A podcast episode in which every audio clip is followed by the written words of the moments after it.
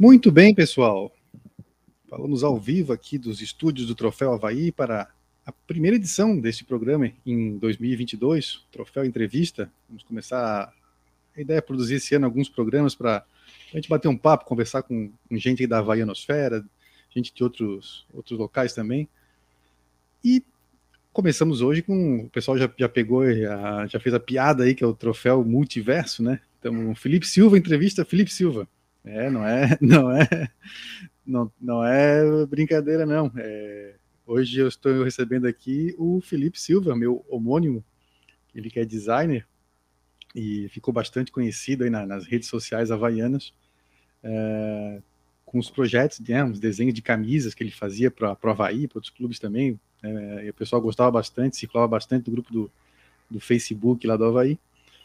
E eu vou bater um papo com ele, mas além, além de desse, né, dessa, desses desenhos de camisa, ele tem, ele tem um conhecimento sobre gestão de marcas, fez um projeto bacana uh, ah, para o concurso centenário do Havaí, que tem algumas informações bem legais sobre como a, os torcedores veem, né, associam a, a, marca Havaí. Vamos conversar um pouquinho sobre isso tudo com o Felipe hoje à noite. Agradeço a atenção, a audiência de todos que estão aí no, com a gente no, no YouTube, já está aqui a Jimeno, o Adrian, Gabriel Volek, uma boa noite para todo mundo aí. E eu vou começar então chamando do Felipe para falar, dar uma boa noite para a gente. O Felipe tem 27 anos, é natural aqui de Florianópolis, hoje mora lá em Palhoça, mora mal lá na Pinheira, né? Assim, mais ou menos. E dá o teu boa noite para a turma aí, Felipe. Bem-vindo e obrigado por aceitar o nosso convite. Eu que agradeço o convite. É, acho que é bem importante, assim, torcedor do Havaí, do Havaí e também o pessoal que gosta de futebol. Acho que o projeto do, do, do Havaí também o pessoal me conhece muito pelo garoto da, das camisetas do Havaí, né? Acho que mostrar um pouco mais de, do lado de design, marketing esportivo, gestão de marcas envolvendo futebol. Eu sou designer formado, é, é, sou bacharel em design, formado pela Faculdade FEAM, é, Energia, e já trabalho na, na área há oito anos. É, quatro anos eu trabalho com meu próprio estúdio, é, sou especialista em identidade visual e gestão de marcas. E acho que esse projeto vai acrescentar bastante para o que o Havaí pretende para o futuro, assim, de profissionalismo. E também a gente bater um papo mais sobre essa parte de, de gestão de marcas mesmo, né? Inclusive, tá, tu falaste que tu és é, bacharel né, em design, o teu TCC foi na área de identidade visual para um projeto, né, proposta de identidade visual para pro Brasileirão, né? Eu, tu me mandasse, eu, eu li lá. Foi, então já tens esse, esse interesse em trabalhar né, com, com futebol já de algum tempo, mas me diz uma coisa. Uh, tu és daqui de Florianópolis, né? E como é que surgiu? Vou começar falando um pouquinho do Felipe torcedor. Como é que surgiu aí a paixão pelo Havaí? Algo que vem de família? Ou tu és a ovelha azul da família? Como é que surgiu isso aí? É, então, é uma história que acho que é a minha vida, assim, é, tanto pessoal quanto profissional, assim, sempre esteve ligado ao futebol. É, desde criança eu gosto muito, muito de futebol, assim, é, sempre tive ligado. E a minha paixão pelo, pelo Havaí vem muito associada à minha família, assim, pelo meu pai. O meu pai é bem, bem havaiano. E desde criança ele me levava aos jogos. O meu avô, que, que era alvinegro, no caso, ele, a gente tinha uma rixa, assim, mas uma rixa saudável, no caso, que os dois filhos dele são havaianos, meu tio também é havaiano. Então, ele sempre gostou muito de futebol, então a gente sempre falou muito sobre futebol desde criança. E aí a minha paixão com o Havaí sempre teve presente, sempre gostei, e aí essa parte de, de design também sempre teve associado, então, tipo, desde criança eu gosto de desenhar camisa de futebol, gosto de, tipo, de fazer desde videogame, fazer uniforme de futebol, fazer uniforme do Havaí, então sempre foi algo que esteve envolvido, e aí esse, essa paixão do Havaí foi cada vez aumentando e nos últimos anos, assim, eu acho que de uma forma de debate mesmo, trazendo algumas coisas da minha profissão dentro do ambiente esportivo mesmo, né? Não, bacana. E tu tens 27, tu é de 94 ou 95? 94, 94. é. Final de quando 94. Tu pegasse, quando tu tinhas ali os 7, 8 anos, era uma fase complicada, né? Foi, foi, o, foi a fase Sim. mais difícil, talvez, dos havaianos, né? Mas então, pelo menos forjou, né, um havaiano a ferro e fogo ali. Isso, o primeiro jogo que eu fui foi Havaí Caxias, então já não foi muito, não Aquele foi muito positivo. Caicai é. E, e, eu morava, cresci ali no bairro do Jardim Atlântico, então bem no lado do Scarpelli. E tu todos meus amigos. Então eu todos meus amigos. Jardim Atlântico. Mora? Ah, legal. Moro. Uhum. Eu morava ali perto da PC3 ali. Sim, então, eu moro perto do Bocas. Uhum. Aí eu cresci ali, o bairro todo alvinegro praticamente, então foi uma infância nunca, não foi muito fácil, né, no caso. É, mas eu não, eu não sou não sou nativo do Jardim Atlântico, né? eu sou do Sacro Limões, na verdade, mas eh, Sim. há cinco anos eu moro ali no Jardim Atlântico, bem legal, estou gostando bastante de morar. Agora, nesse momento, eu não estou em casa, estou na casa dos meus pais, na Praia Comprida. Sim. Mas legal, então foi uma fase difícil, mas depois, né, as coisas melhoraram, assim, né? Melhoraram. Tens algum, algum jogo, assim, que te marcou, que um jogo que tu gosta, tu gostaria de reviver, assim, ó, eu quero reviver esse jogo para sempre, assim, qual, qual é o jogo que mais te marcou? Eu acho que um jogo, assim, claro que teve jogos antes de uma fase boa, né? Tipo, aquela em 2004 foi um ano bom, é, no caso, eu acompanho bastante 2004. É, 2007 quase caindo para a Série C, foi um ano desafiador, no caso. Uhum. Mas acho que um jogo, assim, se fosse para relembrar, obviamente tem as finais, tem jogos específicos, clássicos, mas acho que um jogo que demonstra bastante o Havaí, acho que o Havaí Emelec, até pela, uhum. na ressacada, pela sensação de ter um jogo internacional e, e, a gente sair perdendo, tinha que reverter por três gols. É, foge daquele padrão de jogos tipo Havaí Santos ou a final contra o Figueirense, mas acho que foi um jogo que a torcida comprou a ideia, apoiou o jogo inteiro e deu para ver aquele momento que, que, o, que a torcida do Havaí comprou, assim, era realmente o time da raça, assim. Então é um jogo que, se fosse para viver assim, seria esse jogo. Ainda hoje eu comentei sobre esse jogo no, no Twitter, é, é, foi com o Maurício De Pisolati, acho que é conselheiro do Havaí também, porque esse jogo eu não estava em Florianópolis, estava em Chapecó a trabalho, Sim. e no jogo de volta, né? E aí, cara, eu assisti esse jogo num bar, tinha acabado o serviço lá, e fui num bar lá. Quando o Havaí virou para 3 a 1 eu fiquei assim, tão transtornado, senti que, porra, e, e, cada vez que o Emelec chegava era, um, era uma e o pessoal do bar começou a torcer comigo, cara.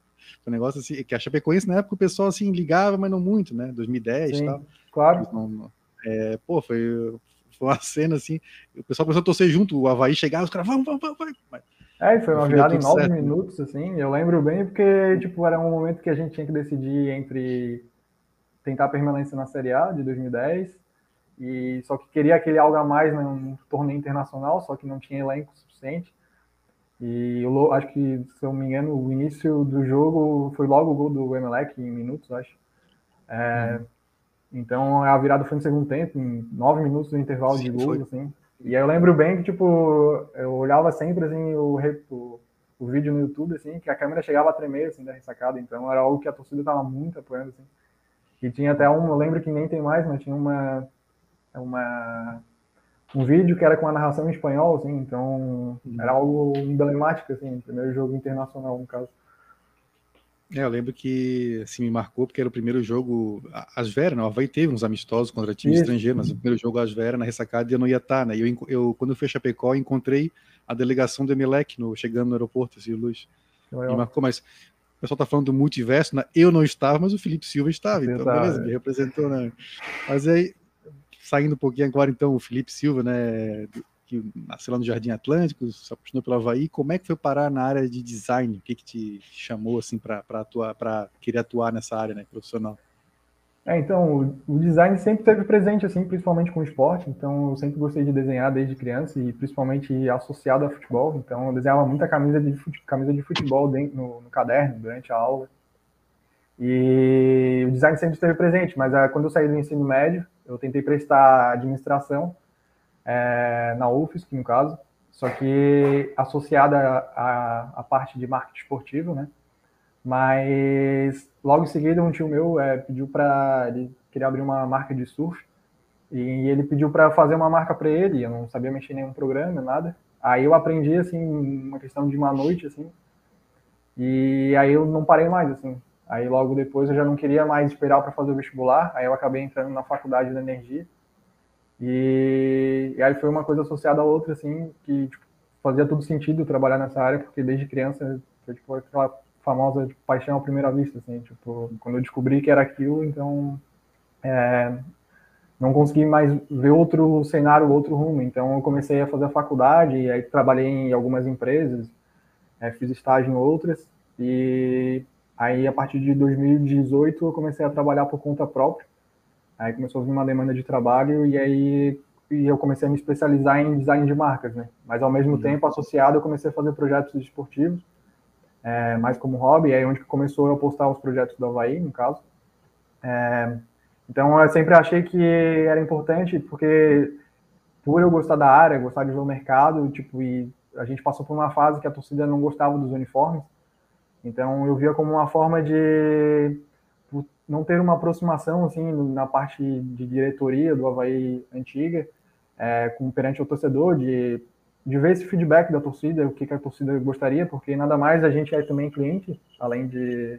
Acho que foi algo bem importante que eu vi na entrevista do Rafael, é, que ele falando que tipo a gente se a gente vai para uma empresa vai é, pegar um serviço de outra empresa e a gente não gosta ou é maltratado a gente não volta né e no futebol isso é uhum. é um ao contrário então a torcida pedia uns uniformes específicos, por exemplo, igual a de 99, a camiseta azul com azul, que até esse ano, ano passado lançaram uma semelhante, e tinha uhum. outros uniformes. Aí eu vi como uma questão de feedback que a própria diretoria poderia ver, poderia ver é, sendo e também para divulgar meu trabalho. Então foi um trabalho assim, faz quatro anos que eu acabo fazendo camisetas todo ano para a torcida do Havaí. Então e aí eu vi que a torcida ia gostando e também pegava o feedback da torcida.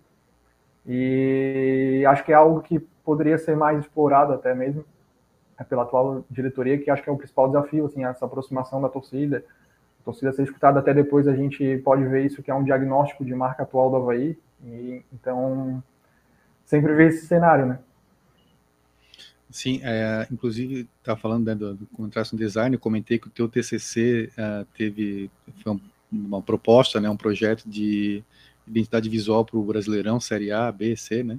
Uh, e lá ne, no meio do, do, trabalho, tu fizeste também umas propostas de camisas para os times da Série A de 2018, né? O Havaí não estava. Isso, 2018, o Havaí não estava. É. é, muito bonitas por sinal lá, mas bem naquela linha que o pessoal lá do, do, Facebook, das redes sociais do, conhece. E hoje tu, tu fazes alguns trabalhos uh, ah, para o Havaí, para outros clubes, já fizeste para outros clubes profissionais, estava te contando aqui antes, né? Isso. É, hoje eu faço alguns projetos anuais, assim, para a Fanatic, que já patrocinou o Havaí, forneceu uniforme. Ela faz um licenciamento é, da marca do Havaí, então faz produtos infantis, produtos que a, a Umbro não acaba fazendo, né? Então, produto de casual, produto infantil. Então, eu faço alguns produtos e tem outros times também que, principalmente de futebol amador, é, Futset, é, que tem tem aumentado bastante o mercado, então acabo fazendo. Eu acabei fazendo para o Souza da Paraíba. E aí tem bastante concurso também. Hoje os times estão explorando mais, né? É, concursos e o Ceará, esses times que têm marca própria, acaba tendo concurso de camiseta. Então acabo sempre estar tá participando, né? Legal. Até falando em camiseta, o Felipe Matos, do Memória Havaiana, meu, meu chefe e amigo lá do Memória Havaiana, é, lembra que teve uma camisa especial, né, comemorativa da, da participação do Havaí na Copa Sul-Americana. Eu tenho essa camisa e, e minha filha ganhou também uma camisa dessa, é, uma camisa feminina, tamanho P, eu acho que é. Acho que minha filha tem oito anos, serve nela. É, ela era azul, né, mais azul com as listas brancas. brancas, brancas né? Realmente. Camisa bem bonita, aliás. E falando ali do TCC, falando, desculpa, pode só mandar aqui o salve do Diego Canhete, que está sempre com a gente aqui lá de Presidente Getúlio, no, no Vale Itajaí. Só não mudem o nosso símbolo, nós vamos chegar lá. Né? A ideia é assim, o, chamamos o Felipe, assim, ele vai apresentar a proposta que ele fez lá para o concurso do centenário, que ainda não saiu o resultado, né? É, ele estava me falando aqui, mas a gente até debater assim, essa questão de identidade visual, das, né, das, mudanças que alguns clubes têm feito, né? O Atlético Paranaense, por exemplo, já mudou Isso. de escudo só na minha na minha existência já é o terceiro estudo, é, escudo do Atlético Paranaense, é, é, um exemplo, né? Outros clubes também fizeram isso, então vamos bater um papo sobre identidade visual e, uh, e marca de clubes também, é, essa, essa, é a ideia. Mas tinha falar do teu TCC, diga lá. Isso, no, o TCC foi mais nesse cenário, né? Então, foi no cenário justamente até da pergunta da pergunta dele, que no sentido que o futebol brasileiro hoje não tem uma marca de campeonato, né? A gente uhum. não identifica uma marca, a gente conhece como Brasileirão, o Campeonato Brasileiro, Série A, Série B. É, diferentemente de outros campeonatos, por exemplo, como a Premier League, que campeonato inglês, tu já identifica, é, tem a, a La Liga da, da Espanha, MLS nos Estados Unidos e outras ligas é, ao, ao, redor do mundo. Então, foi um, um diagnóstico que eu vi hoje que o demanda, hoje os times já estão trabalhando, até uma notícia que saiu acho que semana passada, de algumas empresas que fazem a gestão da La Liga, querendo comprar o Campeonato Brasileiro, é, um percentual do Campeonato Brasileiro, né, para fazer essa gestão de marca. E acho que os clubes hoje, até por causa da, do histórico, assim, os times sempre foram desunidos, assim, então ficaram os times grandes com a grande parte por causa da, da cota de televisão. E só que não entenderam que é um produto, que é um produto em conjunto, é um campeonato.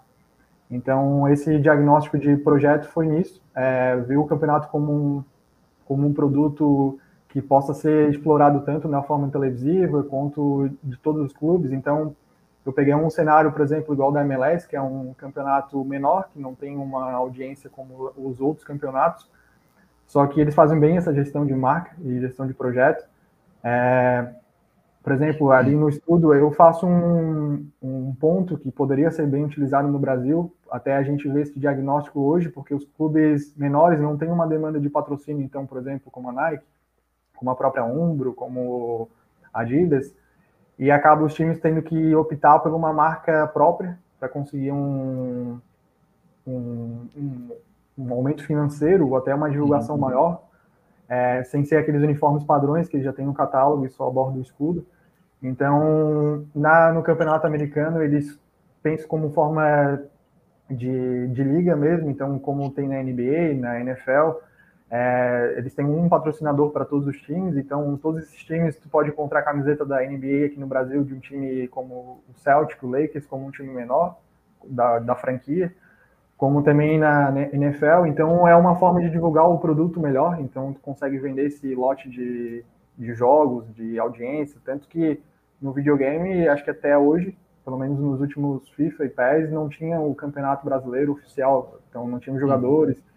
Então, tu não divulga o projeto, a marca como completa. Então, cada time fica por si só e fecha até agora nos próximos anos. Cada time vai fechar o seu próprio é, distribuição de televisão. TV, né? Isso. Então fica algo bem. Porque o time grande vai ter um patrocínio, só que o time pequeno não vai ter essa visibilidade. Então é algo que até o próprio Havaí está inserido nisso nos próximos anos. Como que vai fazer essa gestão de marca, como que vai conseguir divulgar a marca que já não vai ter tanto a Globo, se a Globo vai querer ter interesse ou não, e se vai partir para uma divulgação própria. Então é todo um cenário que vai se mudando aqui no Brasil, só que não tem uma união como produto, né? Aí o TCC foi em cima disso. Uhum. E quando a gente fala em marca, né, se associa muito à parte visual, né, obviamente. A Premier League acho que tem, tem é, um, é um case bem legal, porque quando vê o leãozinho lá da Premier League, pô, isso é alguma coisa da Premier League, né? Tem a ver, né? Isso. E eles têm, eles, é, o nosso é tão profi que até a, as fontes das camisas, né? Se tiver a camisa do Manchester City, do Burnley ou do, ou do Tottenham, do West Ham, as fontes são as mesmas, né? Atrás ali o nome de jogador, os números, né? É um trabalho bem profissional. Mas marca não é só visual também, né? Tu desse já um, um bolinho sobre isso aí, é, para explicar rapidamente, assim, resumir o conceito de marca, que tu aprendesse lá no, no teu curso com teus professores, explicar o que, que é marca, né? Que não é só a parte visual, né? Isso, é, acho que é algo natural, assim, a gente associa a marca ao logo, né? Então fala logo, logo é, logotipo, que é algo que o, pessoal acaba comentando a marca vai muito mais além, assim, de forma tentar simplificar, né? É, a marca vai todo aquele posicionamento, ponto de contato. Então, posicionamento é, por exemplo, como tu falou, a Premier League, ela se posiciona profissionalmente, ela se pos posiciona, tem todo um cenário por trás de apenas uma marca, no caso. Então, ela busca um campeonato de excelência, onde os melhores jogadores estão. É, os pontos de contato é todo esse cenário onde a marca é explorada. Então, desde tu vai no assistir o jogo pela ESPN, ela vai ter a mesma padronagem de identidade, de jeito, de divulgação, e como tu falou, a padronização de números, as placas, os times têm um, uma quantidade de patrocínio limitada na camiseta, para não ficar algo visualmente é, cansativo, algo é, e também no, no sentido de, por exemplo, tu vai num videogame, tu vai em, entra num site, tudo vai ter a mesma padronização, então não é só a parte visual e também toda essa parte de gestão atrás, né? Então, como que a marca pode ser explorada, como os times se beneficiam disso, É, e no cenário geral, então, onde que associa, por exemplo, o caso ali do Atlético Paranaense, que tu comentou, é, o Atlético Paranaense fez uma mudança visual, então o Atlético Paranaense já vem de um tempo onde o primeiro escudo era muito semelhante ao Flamengo. Uhum. A camiseta também era numa igual ao Flamengo, era de forma é, horizontal em vez de vertical, vertical a lista. É, nos últimos anos, o Atlético Paranaense vem se profissionalizando, tem um cenário de querer ser um clube, sair desse estereótipo de ser um clube médio para pequeno, para ser um time do famoso clube dos 13 ali. É, então, tipo, ele tem esse cenário de modernização, e aí onde que foi diagnosticado que o Atlético, quando fala Atlético, a gente lembra o Atlético Mineiro, em vez do Atlético tem que sempre falar Atlético Paranense. Então foi uma mudança de posicionamento, foi uma mudança de posicionamento. Eu, de forma profissional, assim, acho que perdeu a identidade, no caso, é, o Atlético Paranaense tinha uma identidade própria, não tem muitos times no Brasil hoje de forma vertical, vermelho e preto, é, e também a torcida dá para ver essa, esse ruído que a torcida sentiu dessa forma de identidade. Acho que um case bem legal, até no sentido de, de também de time Atlético Goianiense, que acabou mudando esses últimos dois anos o escudo. É, o Atlético Goianiense tinha um escudo muito semelhante ao do São Paulo, São Paulo né? e a camisa era igual do Flamengo. Então não tinha uma identidade própria, parecia um time plagiado, assim, entre aspas, né? De alguns times e foi. Só que o time foi crescendo e o time foi se profissionalizando. Hoje tem um CT, tem toda uma estrutura, já está na Série A há um tempo. E eles conseguiram mudar o escudo, fizeram um novo escudo para o time. Hoje o time usa a camiseta com uma faixa diagonal, é, semelhante ao Vasco, mas eles usam duas faixas em vez de uma. Uhum. É, algumas camisas eles usam uma, uma só. É, então está criando uma própria identidade não é o nosso caso do Havaí, que tem a sua própria identidade, só que o Havaí tem alguns problemas nos últimos anos que a gente vai acaba, perdendo essa. O torcedor está sentindo essa falta de identidade. Né?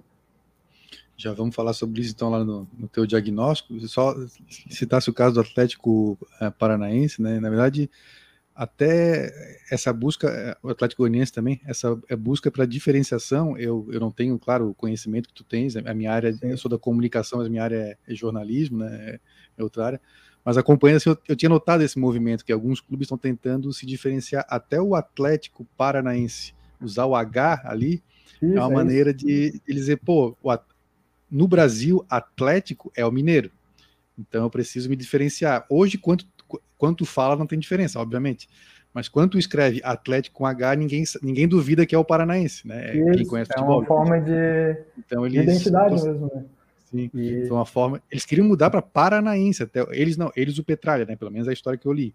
Queria que o clube se chamasse Paranaense, tirar o Atlético. Mas daí acho que o pessoal achou meio demais, assim, vamos devagar. É uma né? mudança muito brusca, né? A torcida canta Atlético no estádio e tal, né? Então. Outro exemplo é Desculpa. Outro exemplo, até a própria Juventus é, de Turim, que foi uma mudança, acho que, que acho que mais emblemática assim de forma mundial, no caso. Tinha um clube tradicional da Itália, é um clube que ganha vários títulos italianos, mas não tinha esse apelo internacional, no caso. E tinha aquele, aquele símbolo é, emblemático da Juventus, eles mudaram para o J, no caso, e aí foi um meio que um na época, né? Tipo, todo mundo ficou meio, não, não gostei, a primeira impressão. Só que foi um cenário de posicionamento deles que eles foram se planejaram pro no sentido de em três etapas, né? Então eles foi essa mudança de identidade para mudar um novo posicionamento, então ter essa essa nova era da Juventus.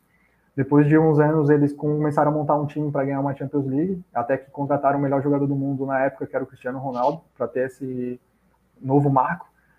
E, e também eles mudaram o uniforme numa temporada para mostrar que eles querem mudar esse posicionamento deles conforme o meio mundial. Então, nos Estados Unidos, que era um mercado que eles queriam entrar, é, eles não conseguiram porque a camisa deles era de forma vertical, preta e branca.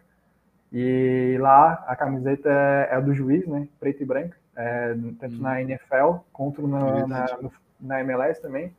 E eles não conseguiram vender, então eles fizeram uma camisa diferente, onde que eles conseguiram entrar nesse mercado. E hoje, se tu entrar ali, por exemplo, na Netshoes, é, na Footfad, né, procurar Juventus, tu encontra diversos produtos deles licenciados que, se for pensar um tempo atrás, tu mal encontrava uma camisa da Juventus para comprar, né? Então, eles fizeram todo esse posicionamento. Então, a mudança de identidade é um partido disso.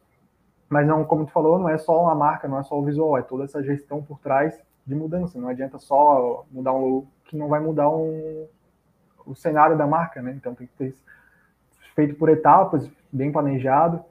Então a Juventus é um bom case, assim, ao contrário do que é uma foi uma pretensão da, do Atlético Paranaense, mas acaba ainda tendo esse ruído com a, a própria torcida e também com as torcidas é, adversárias, no caso, essa uhum. falta de identidade. Acho que daí a gente já pode entrar depois na, na, na tua apresentação ali, mas antes só queria trazer aqui o Rugby Sports, está comentando que a CBF está implementando né, essa, essa padronização da fonte, mas ainda poucos clubes, é, né? poucos não, ou, nem todos estão usando, né? Mas como sempre no Brasil, né? Até comentei hoje, pô, tava vendo notícias sobre a Supercopa do Brasil, cara, envolve dois clubes, é o Flamengo e o Atlético Mineiro, e eles não conseguem se acertar para ver onde é que vai ser o jogo. Então tu imagina criar uma liga com 20, vai ser um rolo. Né? Infelizmente, o futebol brasileiro é, é assim. Queres uhum. é, claro. então, na, na, apresentação? O, ele vai, o Felipe vai apresentar o projeto que ele apresentou lá no concurso do, do centenário, né, Felipe? É isso, né? Isso. Eu, ao longo da conversa aqui, eu vou, eu vou perguntar alguma coisa para ele também sobre, claro. É, uhum. sobre o projeto, sobre as coisas que ele encontrou. Assim, ele fez uma pesquisa, essa, essa, é uma parte que me interessou bastante. Ele fez uma pesquisa com torcedores sobre a, a percepção deles, né, sobre, sobre o Havaí, a marca Havaí. E também quem quiser mandar suas perguntas aí no chat, a gente vai trazendo para cá. Manda lá, que eu vou adicionar Pode. aqui. Tá. Tá na tela. Para quem a, a, a, gente tem o programa depois para as plataformas de podcast, quem estiver ouvindo a gente posteriormente, agora nesse momento o Felipe está apresentando aqui um, fazendo uma apresentação de, de slides, né, no PDF, uh, sobre o projeto dele na pro concurso centenário, projeto que envolve uh, uma modernização da identidade visual e da marca do Havaí. O projeto do, do concurso da Havaí eu já, é, já estava executando assim, há alguns anos. É, ele ficou um pouco parado, só que quando o Havaí, ano passado, o Havaí lançou um concurso, é, não especificando o que seria, se seria um redesign de marca, se seria um selo, é, mas falava que era um logo do centenário do Havaí de 2023. É, foi lançado em outubro. O concurso era para ter o resultado em novembro, só que não foi é, dito o porquê, não, não teve um resultado, no caso, o concurso, nem de finalistas, e não teve mais, não tocaram mais no assunto. Aí com a mudança de, da diretoria, não sei como que ficou, né? Mas o projeto de redesign do Havaí era justamente isso tudo que a gente estava conversando. O projeto, a, o Havaí já tem um símbolo há mais de 40 anos, o mesmo símbolo. E o símbolo do Havaí, o escudo, é, é, o escudo do Havaí já tem mais de 40 anos e desde lá, né, a gente mudou bastante no sentido de design, especificamente, mas também no sentido de, de redes sociais, com a inserção da internet, tudo isso, as marcas acabam não sendo mais de forma. É, não consegue ter tanto tempo quanto tal tá o símbolo do Havaí. E os clubes de futebol estão identificando isso, porque os meios de divulgação mudaram, as formas de aplicação também mudaram. E aí eu trago um projeto mostrando um pouco do diagnóstico de marca do Havaí. É, do cenário atual, é o que, que a gente poderia mudar, o que, que poderia ser acrescido, e também o que a forma de identidade visual, o que, que poderia mudar, que hoje tem alguns problemas, alguns problemas técnicos no caso, né? Então, o clube vai fazer 100 anos em 2023. É, é um time, como todo mundo sabe, um, um, time super tradicional na região de Floripa e também de Santa Catarina. Só que a gente ainda não tem uma identidade própria no sentido nacionalmente é uma, é, é, também por motivos esportivos, mas a gente precisa aderir mais à nossa identidade. Então, nos últimos anos, a gente acabou perdendo um pouco da nossa identidade de forma de uniformes e, posicionamentos. Então, o projeto é, se baseia em cima disso. Então, é, desculpa interromper, mas eu vou comentando aqui, né? Tu falar essa questão, nós estamos há quase 40 anos com esse escudo. Mais de 40 anos, é isso. Ele, ele, teve algumas pequenas mudanças, né? Se pegar a camisa de 88, ela é um sei lá, um pouquinho, é, mas assim, é, é, mesmo, ele teve umas pequenas mudanças, mas se tu pegar na história do Havaí, e acho que tu tens na tua apresentação aí isso que eu, que eu vi, é, o Havaí já teve vários escudos diferentes na sua história, né? E eu acho que esse aqui é o mais duradouro, na verdade, né? Outros isso. mudaram mais rápido, né? É a curioso. gente acabou tem, criando a nossa própria identidade de escudo, acho que é um escudo bem emblemático, assim, um escudo também é, de fácil aplicação, é, só que ele tem alguns problemas realmente técnicos que eu vou apontando aqui durante, mas é, até de redução, no caso, é, como o escrita do Havaí está dentro do símbolo, acaba indo na redução hoje de redes sociais, ícones, ele tem alguns problemas mesmo de aplicação. Mas é um escudo que teve diversas mudanças, o escudo de 1923 é totalmente diferente, e teve alguns escudos totalmente diferentes na, na trajetória, até eu tenho um livro do Havaí que acho que foi lançado em 2009, 2010, é, que tem um cenário de escudos que foram feitos, até não foram aplicados, mas foram desenvolvidos, mas a gente teve grandes mudanças nos escudos e esse escudo é o que mais persistiu, criou a nossa própria identidade, né? Até as próprias listras verticais. Eu, eu, como tenho criança, né, tenho, tenho uma filha de 8 e um de 2. De 2 não desenha, mas é, posso dizer que é um escudo fácil de desenhar. Minha filha, com 5 é, anos, ela já rabiscava ali o, o, escudo do Havaí.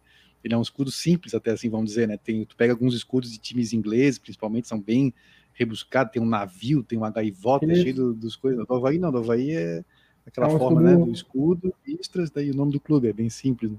Isso, é, acho que hoje no, no Brasil, assim, tem um escudo, o Flamengo dificulta o símbolo pela escrita ali, do monograma que tem, mas o Botafogo é um escudo emblemático, que até acho, hoje eu considero acho, o escudo mais bonito assim, do Brasil, por, por ser simples demais, é só uma, uma estrela no caso, né?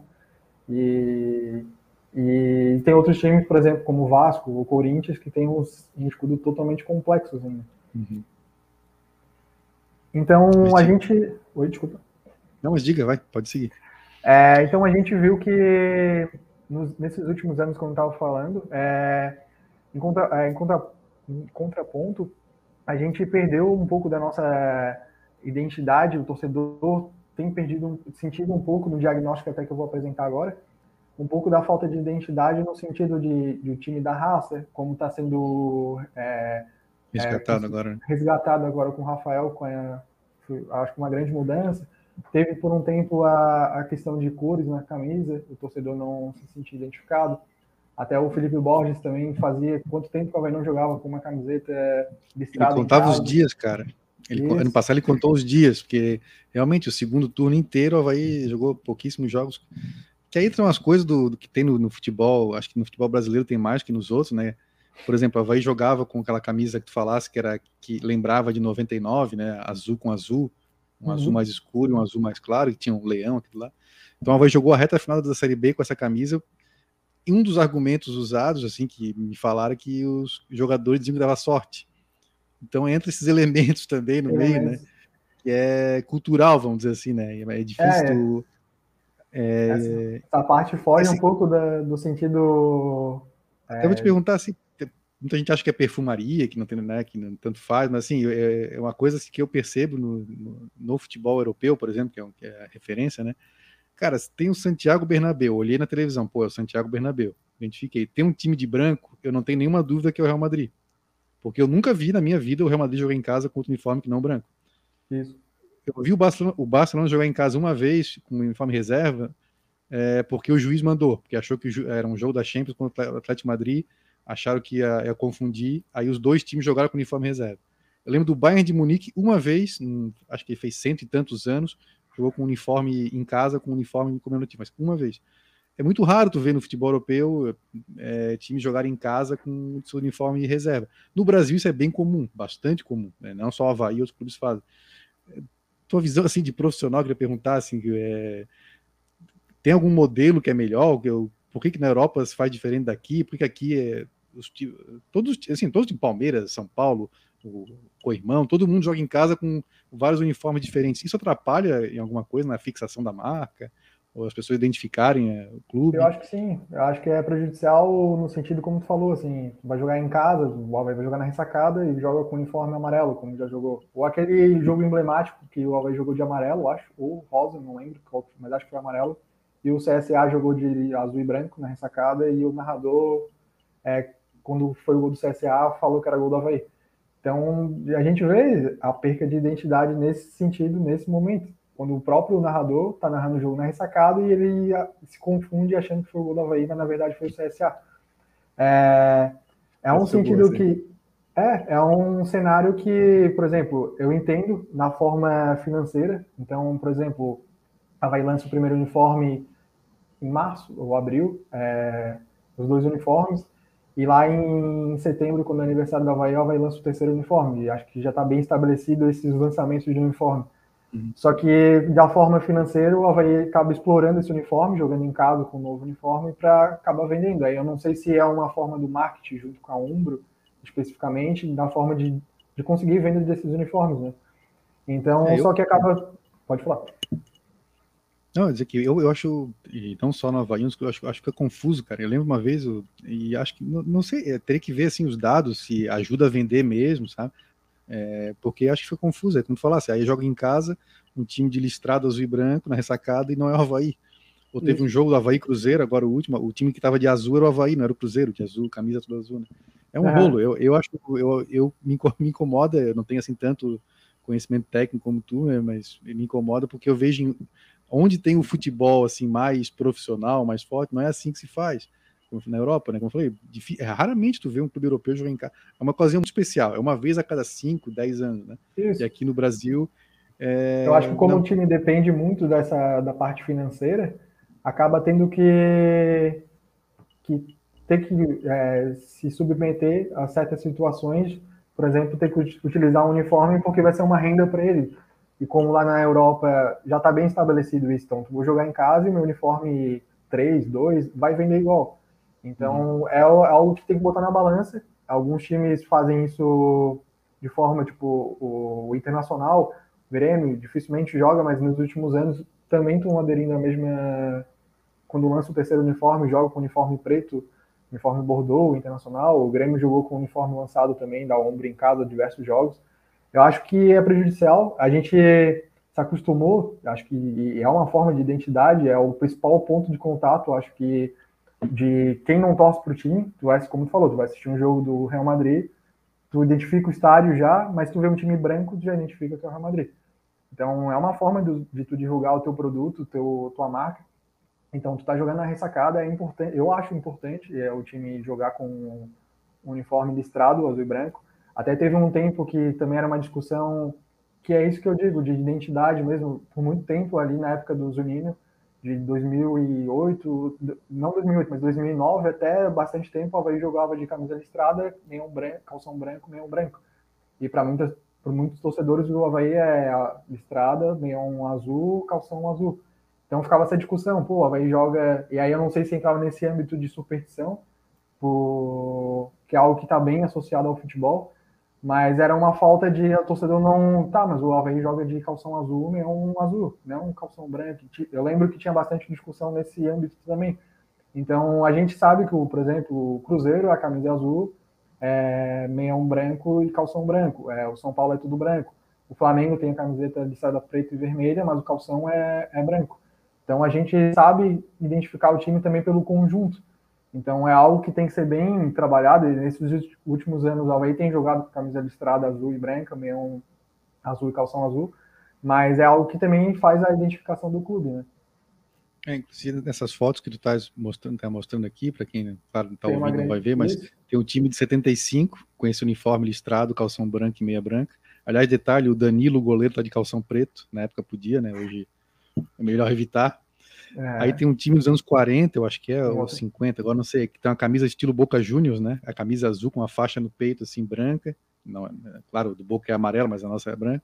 Aí ali embaixo na ponte, Ciro Luz tem o time de 88, que jogava com o uniforme do Cruzeiro, tipo do Cruzeiro, né? Azul, branco Isso. e branco.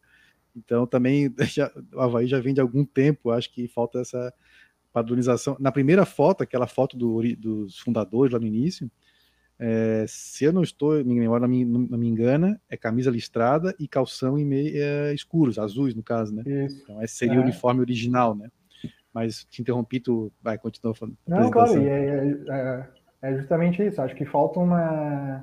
Então, em momentos emblemáticos, como 88, o Havaí jogou de camisa azul, meio branco e calção branco. E é um título que marcou muita gente da minha. Isso.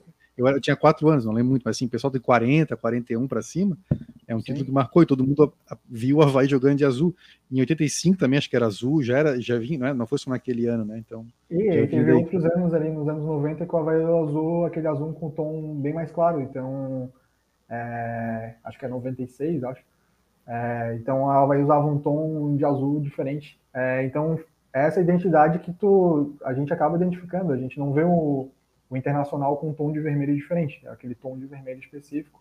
O São Paulo tem um, uma regra muito grande e até dificulta para quem é o fornecedor de uniforme, que o uniforme tem que ser de um jeito é, padronizado, até um terceiro uniforme dificilmente o São Paulo joga.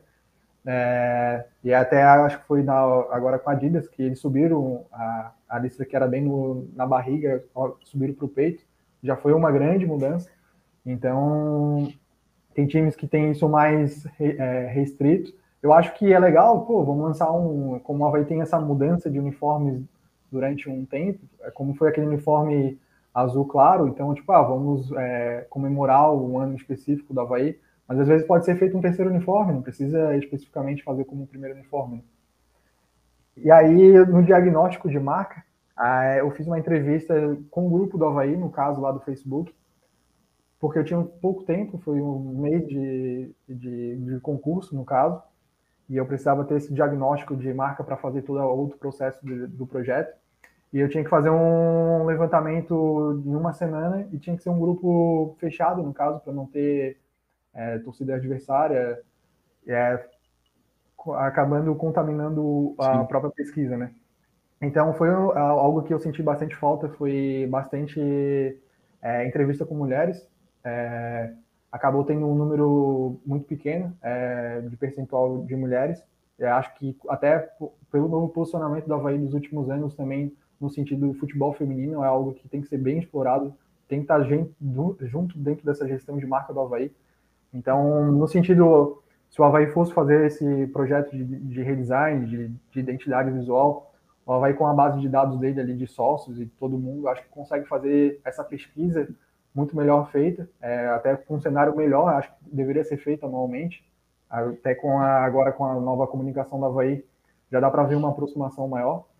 Só que essa, essa pesquisa serviu para ver tantos pontos positivos quanto negativos em, em, relação à marca do Havaí, em relação ao diagnóstico de marca. Então, os parâmetros coletados foram a idade do, das pessoas, a identificação com o clube, como começar a torcer pelo time, é, o relacionamento, posicionamento, apego emocional, sentimentos positivos, negativos, os pontos de contato, como o Havaí se vê, a torcida vê o Havaí como produto, como empresa, no caso, não só como paixão.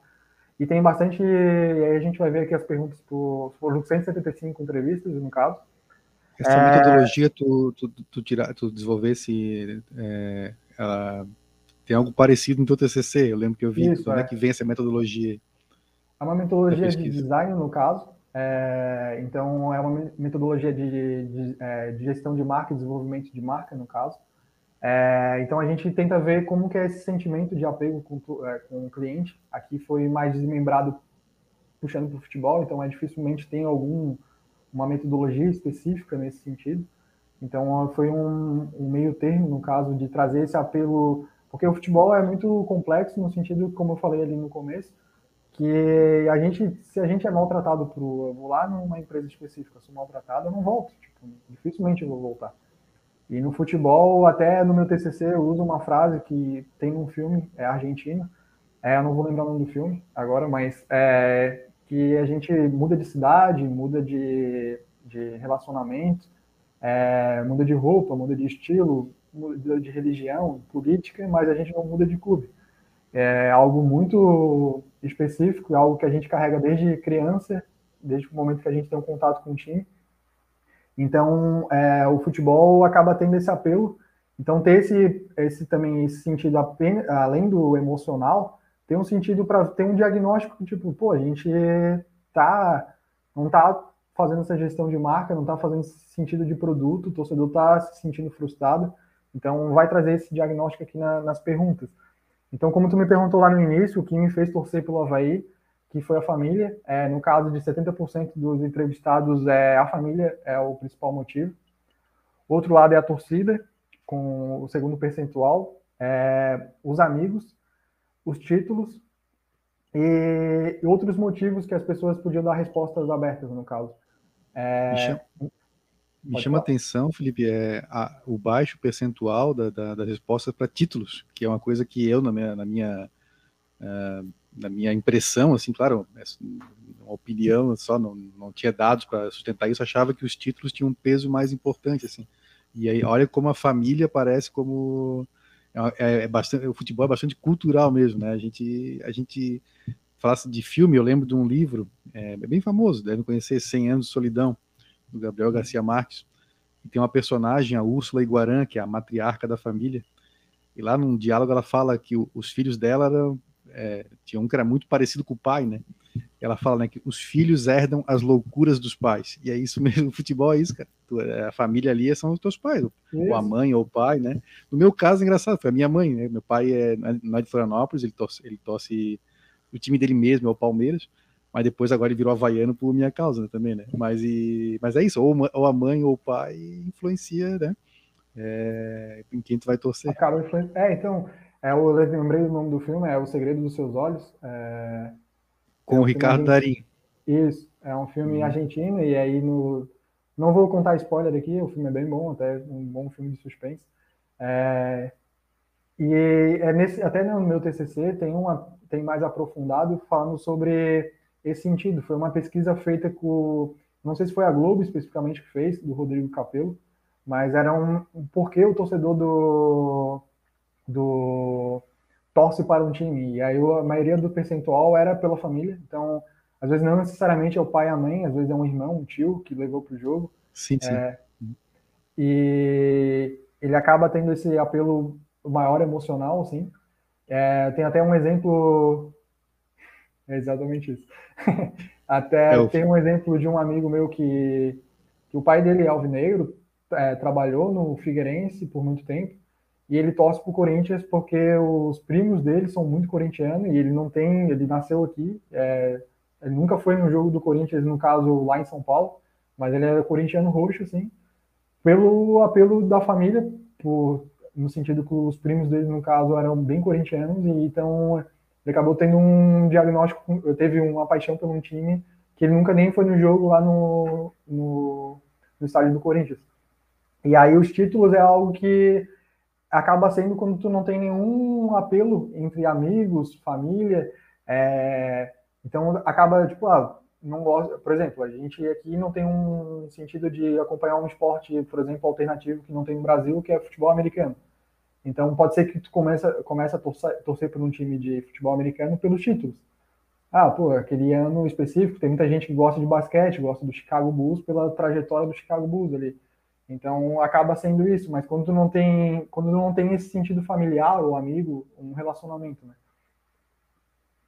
E aqui também dizendo a faixa etária das idades é ficou ali num público alvo ali de 18 a 34 anos, o percentual. Também tem o percentual de 35 a 44, mas o grande percentual ficou de 25 a 34 anos dos entrevistados.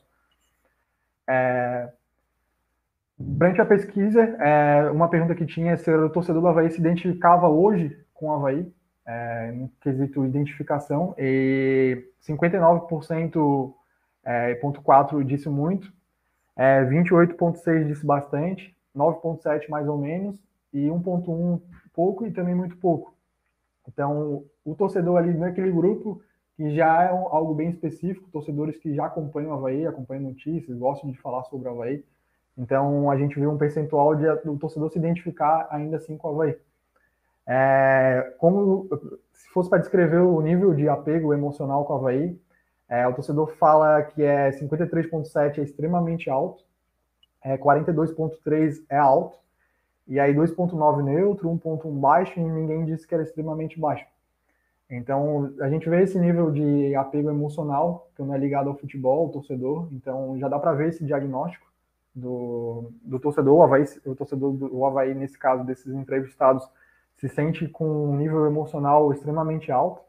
E quando o torcedor do Havaí pensa no Havaí, o que vem à mente dela era a resposta aberta. Então, é, o, o, maior número de, de resposta foi raça. É, outras palavras que teve bastante comentário é paixão, amor e emoção. Então, está muito a raça está muito dentro, tanto no hino do Havaí, desde toda a traje, trajetória do Havaí. E aí agora o Rafael conseguir resgatar essa raça, por muito tempo foi o time, é, o Paixão para toda a vida, jamais para só, que foram palavras que acho que foi um posicionamento do Havaí de ser um, um time simpático, tinha um torcedor como Google, como símbolo, querendo é, vender essa cidade turística, vender isso tudo para quem vem de fora, acabou tentando ser um, trazer essa questão de simpatia pela cidade, pelo time. Então, só que acaba tendo essa identificação do torcedor do Havaí com o time da raça. A gente quer de querer algo a mais, de querer ser, ter um time aguerrido. Então, é a maior identidade do torcedor do Havaí quando se lembra Havaí. Ah, isso é, achei bastante interessante quando eu vi, é, porque me surpreendeu, tá? Eu achava que, não, não, não, imaginava que raça seria a palavra que mais apareceria, porque ficou um pouco esquecido nos últimos anos essa, essa coisa do time da raça, né? É, sobre a questão da identificação, claro, é, só fazendo a ponderação, é, a pesquisa que tu fizeste foi no grupo de Facebook do Havaí, com torcedores bem engajados, né? Talvez fizesse uma pesquisa Sim. mais ampla, com, que tem o Havaí, qualquer clube, né? Tem cara que é muito fanático, tem um cara que é menos, tem um cara que tá, acompanha todo dia, tem um cara que ah, gosta só de um joguinho de vez em quando, ou, ele torce, mas nunca foi nem num jogo. Conheço bastante gente que é assim do Havaí, do Figueirense, do Criciúma, todos. Né? Mas é interessante essa, esse, uso da, esse uso da palavra raça e como isso é, ainda está presente no imaginário do torcedor e, particularmente, eu acho positivo, principalmente no momento atual, que o Havaí vai precisar jogar com com bastante raça, né? Aliás, falasse do hino, cara, o hino do Havaí, eu digo que é uma fábrica de slogans, porque em cada estrofe, Fernando Bastos, Sim. obrigado, tá? Obrigado, Fernando Bastos, e Luiz Henrique Rosa também, mas o, o Bastos é que fez o, a letra, né? Pô, porque cada estrofe ali, cada verso é, é um slogan, cara. Impressionante, assim, o hino do Havaí. É um, então... é um hino muito fácil de memorizar, assim. Acho que até pessoa que não acompanha futebol, já, já vi pessoas que não acompanham futebol saber o hino do Havaí. Então, é um hino bem memorável, Não, no caso. É povo, é gente, é o time da raça. Pô, é cheio de, de, de slogans ali, cara. Impressionante. Já nasceste campeão, tem. Já nasceste muito... campeão. E realmente, é, como eu comentei, tipo, eu acho que esse diagnóstico acho que deveria ser feito, é, por exemplo, como a vez tem sócios, e acho que deveria ser feito com sócios para saber o, cada, acho que transição de ano poderia ser feito. É uma simples pesquisa que tu pode ser feita mandando por e-mail é, o torcedor acho que vai se sentir mais escutado. É, é, pode fazer perguntas abertas, perguntas fechadas, mas obviamente aqui no sentido do torcedor do Havaí, é, é segundo algumas pesquisas, é cerca de 500 mil torcedores espalhados pelo Brasil e ao redor do mundo, mas tem torcedores que vão aqui são exatamente um grupo fechado do Havaí, então esse nível de apego vai ser muito maior. E foi justamente isso que eu queria ver também no sentido de sensações negativas eu já imaginei eh, esse diagnóstico, mas eu queria saber como o torcedor vai estar se sentindo hoje, nesse momento. Então, até essa pesquisa foi feita também, é, ponderando, feita no final do ano passado, antes do acesso do Havaí, é, e também no momento político que o Havaí estava numa transição política, que ia ter uma eleição, no caso. Né? É, como, uma mudança de, é, como uma mudança de posicionamento, é, o, que eu o que o torcedor queria, gostaria de ver, né? Então, ele gostaria de ver um posicionamento mais ousado. Quando eu digo posicionamento, não é no sentido é, visual, no caso, né? Mas um posicionamento do Havaí que o Havaí busque algo a mais, um posicionamento que o Havaí busque novas tecnologias. Acho que até isso foi um quesito de, de votação que o torcedor escolheu o Júlio. Então, nesse sentido que ele queria trazer profissionalização, queria algo mais ousado do Havaí do que simplesmente um time tradicional que aqui no percentual aponta que a maioria é, gostaria de um time, é, um posicionamento extremamente ousado ou ousado. É, teve um 22,9 no, no neutro, nem buscando as tradições e também algo ousado. É, também 10.3 tradicional e 17.3 extremamente tradicional. Então foi algo que também puxei para o meu projeto, é, e depois vocês vão ver no resultado, mas tentar trazer essa tradição, não ter esse. É, que eu imagino também é, é, um projeto bem difícil, porque quando se diz futebol, tu fala com muita gente, muitas pessoas diferentes, e não dá para agradar todo mundo. É, a gente vê, por exemplo, do Atlético Paranaense, que é algo que as pessoas sempre associam, mudança de marca, mas tem também mudanças de marca super positivas, que, por exemplo, o Manchester City mudou, hoje o pessoal nem lembra o símbolo antigo, então é, eu quis não também trazer, trazer a tradição do Havaí, trazer esse resgate do time da raça, todo esse cenário, mas também trazer algumas mudanças técnicas que poderiam trazer essa ousadia. Então, nos sentimentos aí, aqui é bem legal, acho que é bem, acrescenta bastante, até pro sentido, se alguém da diretoria, alguém depois também quiser esses dados, eu posso passar. É, no sentido de sentimentos, é, quando experimenta pensar no Havaí, qual que é os principais sentimentos? Era uma Era de, não era uma resposta exata, então tu poderia escolher diversos sentimentos que estavam lá listados. E aí, o, o, com maior percentual é paixão, 158 pessoas de 175 responderam, então deu 90,3%. Felicidade, é, 64%.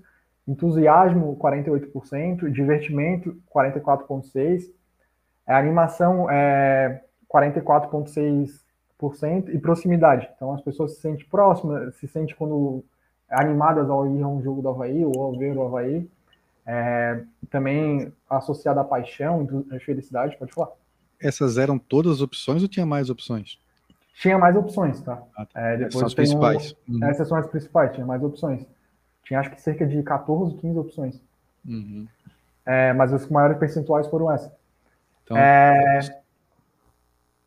Aí no sentido negativo, dando um contraponto, a pessoa sente paixão ali no sentimento positivo, felicidade, entusiasmo, divertimento, mas quando se diz no sentimento negativo, o torcedor do Havaí experimenta ao pensar no Havaí é frustração, é raiva, ansiedade, tristeza, ódio, desgosto. São sentimentos muito fortes para listar. Tinham sentimentos mais é, dentro das alternativas. Tu sente paixão, mas ao mesmo tempo sente, sente ansiedade, sente tristeza, raiva.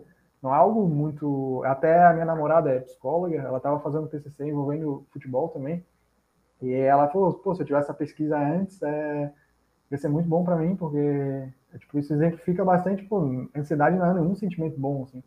É, raiva, frustração, então, tipo, no sentido atual, Havaí, quando tu pensa no Havaí, tu sente isso, não, não tá, tem um problema de marca aí, um problema de diagnóstico de, com o torcedor, é, então, escolhendo um, Mas, apenas caso, um... A, as mesmas pessoas que responderam ali os sentimentos positivos, né, disseram quais eram os principais sentimentos negativos que vinham experimenta ao pensar no Havaí.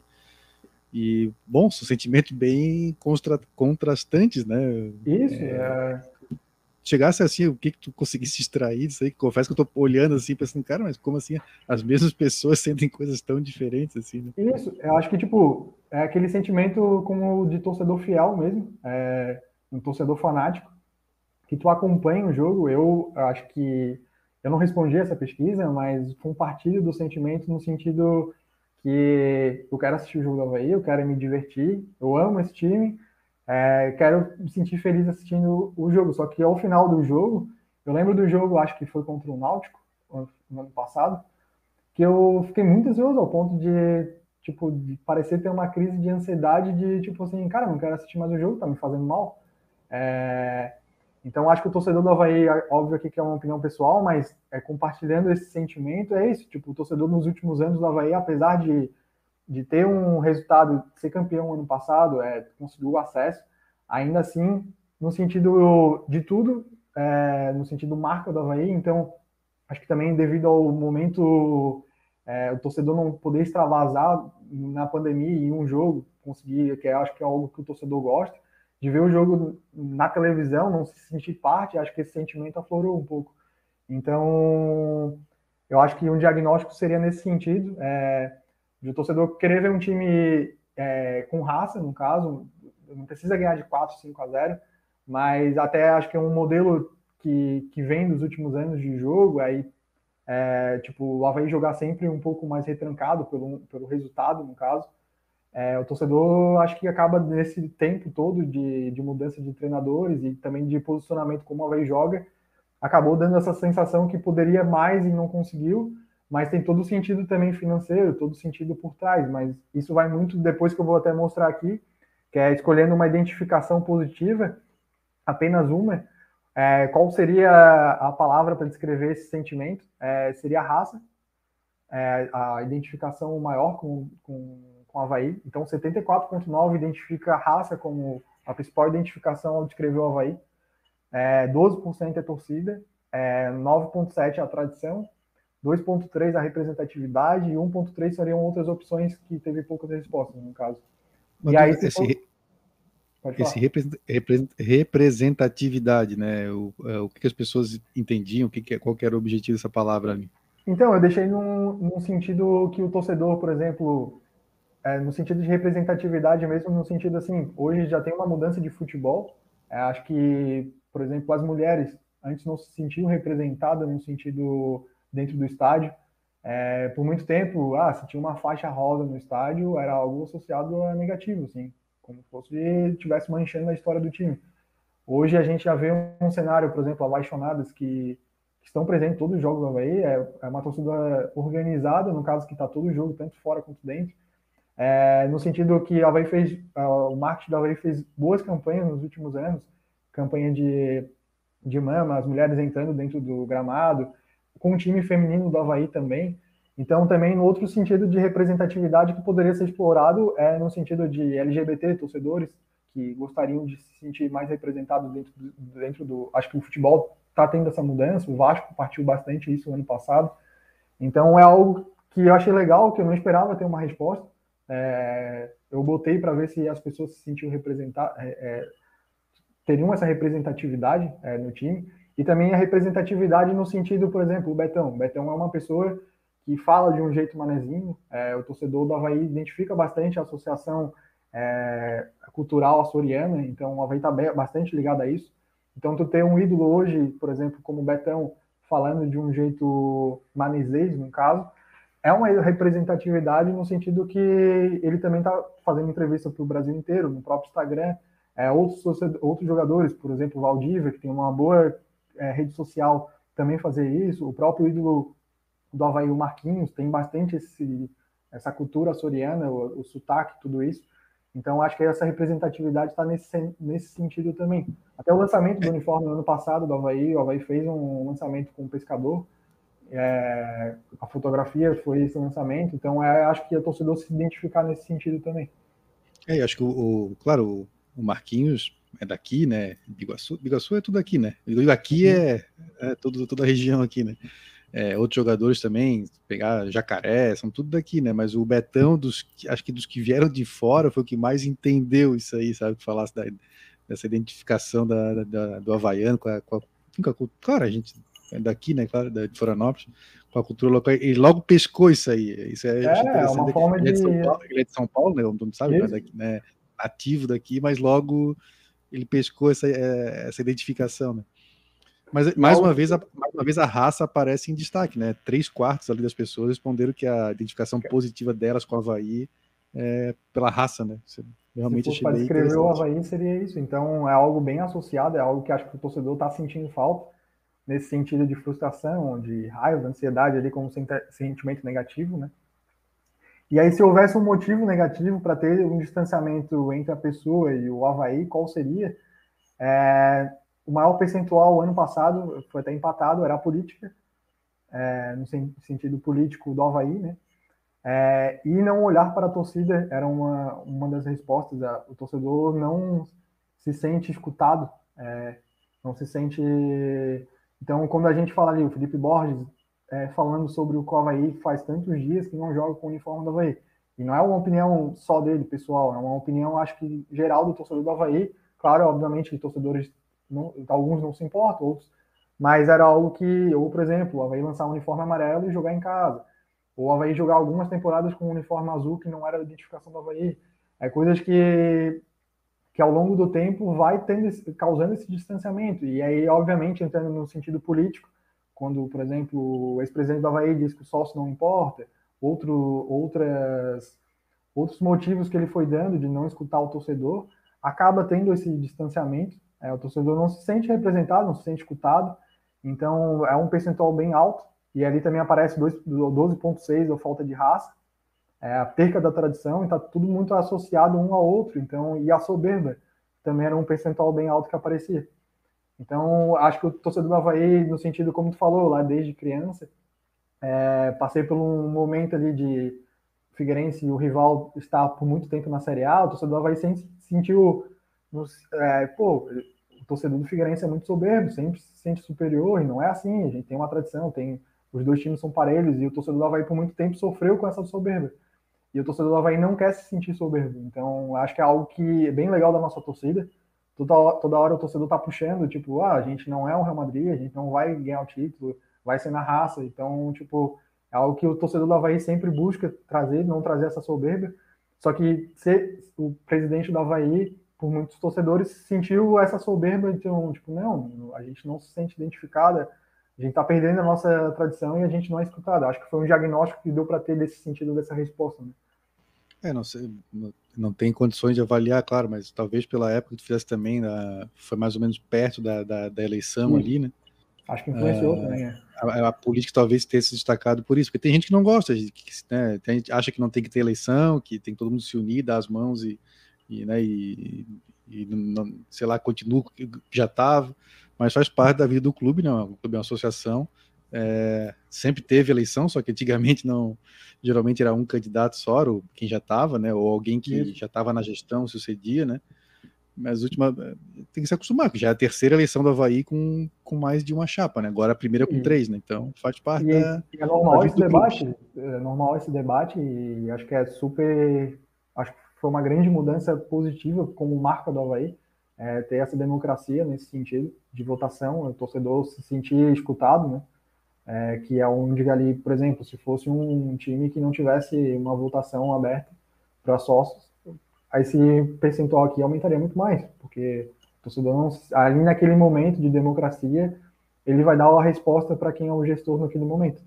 Então, eu acho que, em vez de causar esse ruído a longo prazo, em quatro anos, como ocorreu, ou mais na gestão passada, né, é, é um conselho como marca, acho que todas as marcas, todas as marcas grandes do, que tem no mercado fazem esse diagnóstico, é, perguntas com é, feedback dos clientes. É, acho legal a comunicação da Havaí ter esse, esse olhar é, com o torcedor. Obviamente, o torcedor vai ter torcedor que vai achar que se deixar também não é para torcedor opinar e escutar tudo que o torcedor pede, mas quando acaba sendo um consenso da torcida e a torcida começa a se incomodar ao ponto de tu ter um ruído, tu não pode ter esse ruído. Então, tu tem que, ao, ao longo do tempo, sempre antecipar. Não, então, algo que, eu tô, que a diretoria, ao longo, do pra, a longo prazo do Havaí, não fez. Então, acabou tendo esse distanciamento no final da, das contas, né? É, e aí aqui tem uma em questão de palavras chaves, como tu falou, em questão de hinos, frases, é, é, cantos da torcida. É, qual o canto ou frase da torcida que você mais se identifica? 33.7 é o time da raça, que é uma música atual da torcida do Havaí, mas que a torcida do Havaí aderiu muito rápido à música. É, 21.1 é o Canto Sua Havaiana até morrer, que acho que vem nesse sentido também de raça, de, de vontade. O Ninguém Cala Esse Nosso Amor é 17.1, é um hino que acabou aderindo muito desde 2007, então é algo que ficou presente na torcida do Havaí. E aí tem o Vai Pra Cima deles Leão, é, Paixão para Toda a Vida e o Jamais Estará Só com, dentro das, cinco, das seis opções, né? É, é, qual das opções abaixo melhor descreve a sua experiência ao utilizar algum serviço prestado para o Havaí? Então, quando eu digo experiência, hoje tem muito, no design principalmente, se fala bastante de experiência do usuário. A experiência do usuário pode ser aplicada em qualquer meio. Então, por exemplo, tu, ao usar um iFood, por exemplo, tu tem a tua experiência ao usar o aplicativo. Todo pedido que tu faz lá, o iFood pergunta como tu achou a experiência. É, é isso, é tu perguntar para a pessoa e saber como está sendo a experiência dela usando aquele produto ou serviço. E a gente não, a gente é um produto, é um serviço, o Havaí é um produto, é um serviço. Então, o torcedor do Havaí, é, aqui no percentual diz que 3.4 é muito satisfatório, 37.1 é satisfatório, que é o maior percentual, 33.7 é neutro, 22.3 é insatisfatório e 3.4 nada satisfatório. A gente aqui no, é bom ter 37,1 satisfatório, é, é bom, o maior percentual ali no caso, mas ainda assim é neutro e insatisfatório é um percentual bem alto. Uhum. Então, quando a gente fala em usar o produto marca Havaí, não é só no sentido de ver o jogo do Havaí, é no sentido de usar o serviço do Havaí e tudo que está o ponto de contato com a marca Havaí. Então, vai desde um canal do YouTube, é, assessoria de imprensa, é, o rádio Havaí, é, Havaí Story, é, tu entrar no estádio, ser revistado pelo, pelo, pelo segurança, tu querer ir na, na, secretaria, associar, ou tu usar um site o prestação, é, do Sempre Havaí lá, tu conseguir fazer esse, a entrada no... Então, tem vários pontos que poderiam ser diagnosticados aqui é, para ser essa satisfação neutra ou insatisfatória. Por exemplo, não é, obviamente aqui eu entro, não entro com dados, mas é, por ver os diversos grupos do Havaí, ler ao longo prazo, a gente vê uma satisfação, por exemplo, com serviços prestados é, é, de forma de alimentação, bebidas ali ao, dentro da ressacada. É algo há muito tempo que o torcedor do Havaí vem pedindo, pô, não preciso levar dinheiro, pô, tem cartão hoje, é, o Pix agora já estão aceitando, mas por muito tempo não tinha nem cartão. É, essa profissionalização vem dentro de parte do Havaí, ali é um ponto de contato com o Havaí, é uma marca que está dentro do estádio do Havaí. O Havaí tem que exigir, obviamente tem todo, esse, o, a empresa que está dentro da ressacada está tantos anos no Havaí. Não, ok, a gente tenta manter essa tradição, só que ao mesmo tempo tem que se profissionalizar, ter uma prestação de alimentação boa. É, até acho que foi algo que o Júlio falou bastante sobre o match day, que é tipo o dia de jogo ali do, do Havaí. Então, desde chegar na ressacada, o torcedor do Havaí sempre sofreu nesse sentido. Ir para a ressacada é algo que a pessoa já pensa negativamente. Pô, tem que pegar fila, vou pegar fila, tenho que parar o meu dia para ver o jogo do Havaí. É, tem que sair planejando, não é simplesmente sair de carro 40 minutos antes e chegar na ressacada. É, então tem que planejar um dia, então o torcedor do Havaí já sabe disso, já, só que ao mesmo tempo é um cliente. Então, desde um, é, melhorar a estrutura da Havaí Story, o próprio site, que hoje tem um, alguns problemas é, em quesito produtos, não tem tantos produtos dentro do site da Havaí, o próprio do Havaí Story, no caso. É, dentro, a própria loja oficial da Havaí, hoje tem uma loja na, na, no aeroporto, mas é difícil encontrar produtos sem ser naquelas zonas é, sul da, da ilha, então, tipo, tu vai encontrar em lojas paralelas, só que nem sempre tu encontra produtos, é, falta de produtos que o torcedor precisa. Então, todo esse cenário de tipo, secretaria, de toda essa ouvidoria do Havaí, é uma experiência do usuário, então é algo que precisa ser melhorado, acho que profissionalizar, e, e obviamente eu estou falando do Havaí, mas dá para ver esse diagnóstico em diversos clubes brasileiros. É algo que, por exemplo, já vi uma mudança é, bem boa da comunicação do Havaí, acho que foi contra o jogo do Clássico, é, primeiro jogo do ano da Recopa, foi disponibilizado três, quatro dias de vendas apenas dentro do, do futebol card. Porque ali tu consegue diagnosticar quantas pessoas vão, é, é difícil o cambista comprar ali, porque tu vai ter que comprar com cartão. A pessoa não tem que sair da, por exemplo, eu que moro na Pinheira, sair da Pinheira até a ressacada para conseguir comprar ingresso. É algo que tu melhora a experiência do, do, do, do torcedor. Aí é onde que entra, pô, só dentro do site? Não, tem torcedores do Havaí que são idosos, não vão saber entrar dentro do aplicativo e comprar o ingresso. Tem torcedores do Havaí que nem têm acesso à internet. Existem pessoas assim, então tu tem que entender qual é o torcedor do Havaí de forma geral. Não, vai ter ingresso também na ressacada. Só que primeiro a gente vai botar um lote de, de disponível, um percentual de ingresso para ter o menor possível. Por exemplo, no final do ano passado, é, do acesso do Havaí, tu poderia comprar ingresso é, por 20 reais ficou muitos ingressos na mão do cambista. Então é algo que é o Havaí vendeu ingresso, vendeu, vendeu todos os ingressos, vendeu, mas ainda assim, dentro do mas estádio. O torcedor não comprou. Não comprou. Então é, são diversos pontos ali que, obviamente, é, é bem grande para apenas um diagnóstico, mas é a longo prazo que isso envolve, como eu falei, não é só um projeto de identidade, né? É um projeto é de nesse, marca.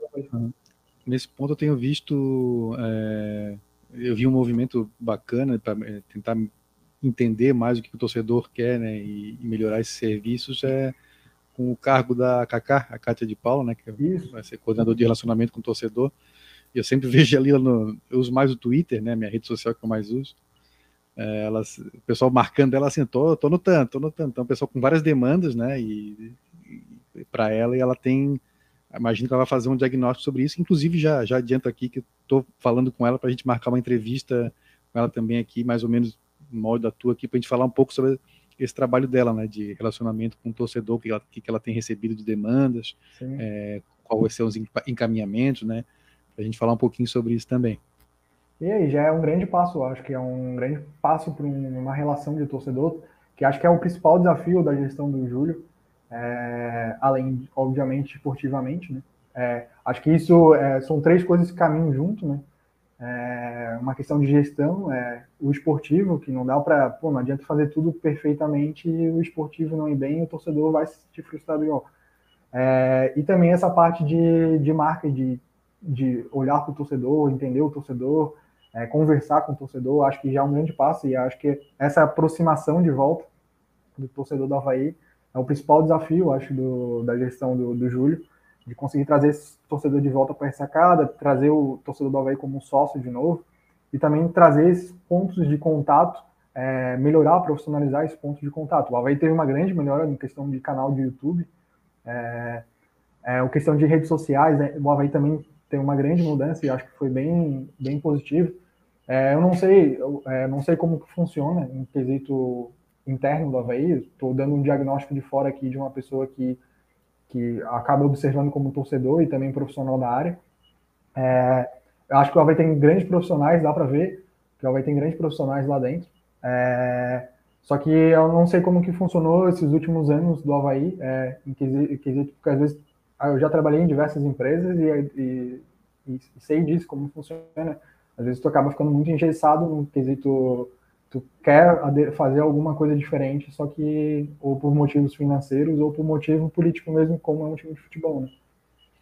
Até botei aqui na tela um comentário do André Santos, é, sobre, perguntando cadê uma loja do Havaí no norte da ilha. Essa é um, outra coisa também que confesso que me incomoda já há alguns anos, assim, né? Tudo no Havaí tem que resolver lá no, no Carianos, que não é um bairro dos mais centrais, assim, né? Então, se a pessoa mora. É, pô, lá, no centro da Palhoça, de Biguaçu, mesmo. Pô, tem, aí tem tudo que resolver lá no Carianos, né? E antigamente o Havaí tinha uma estrutura, no, tinha uma loja no centro, já teve, né? Antigamente. Já. Então, uhum. é algo a se pensa que talvez a gestão. É, claro, é, tem, tem, quatro anos para fazer as coisas aí, né? Mas enfim. É, não dá, dá para pensar, um mês, né? Dá para pensar também.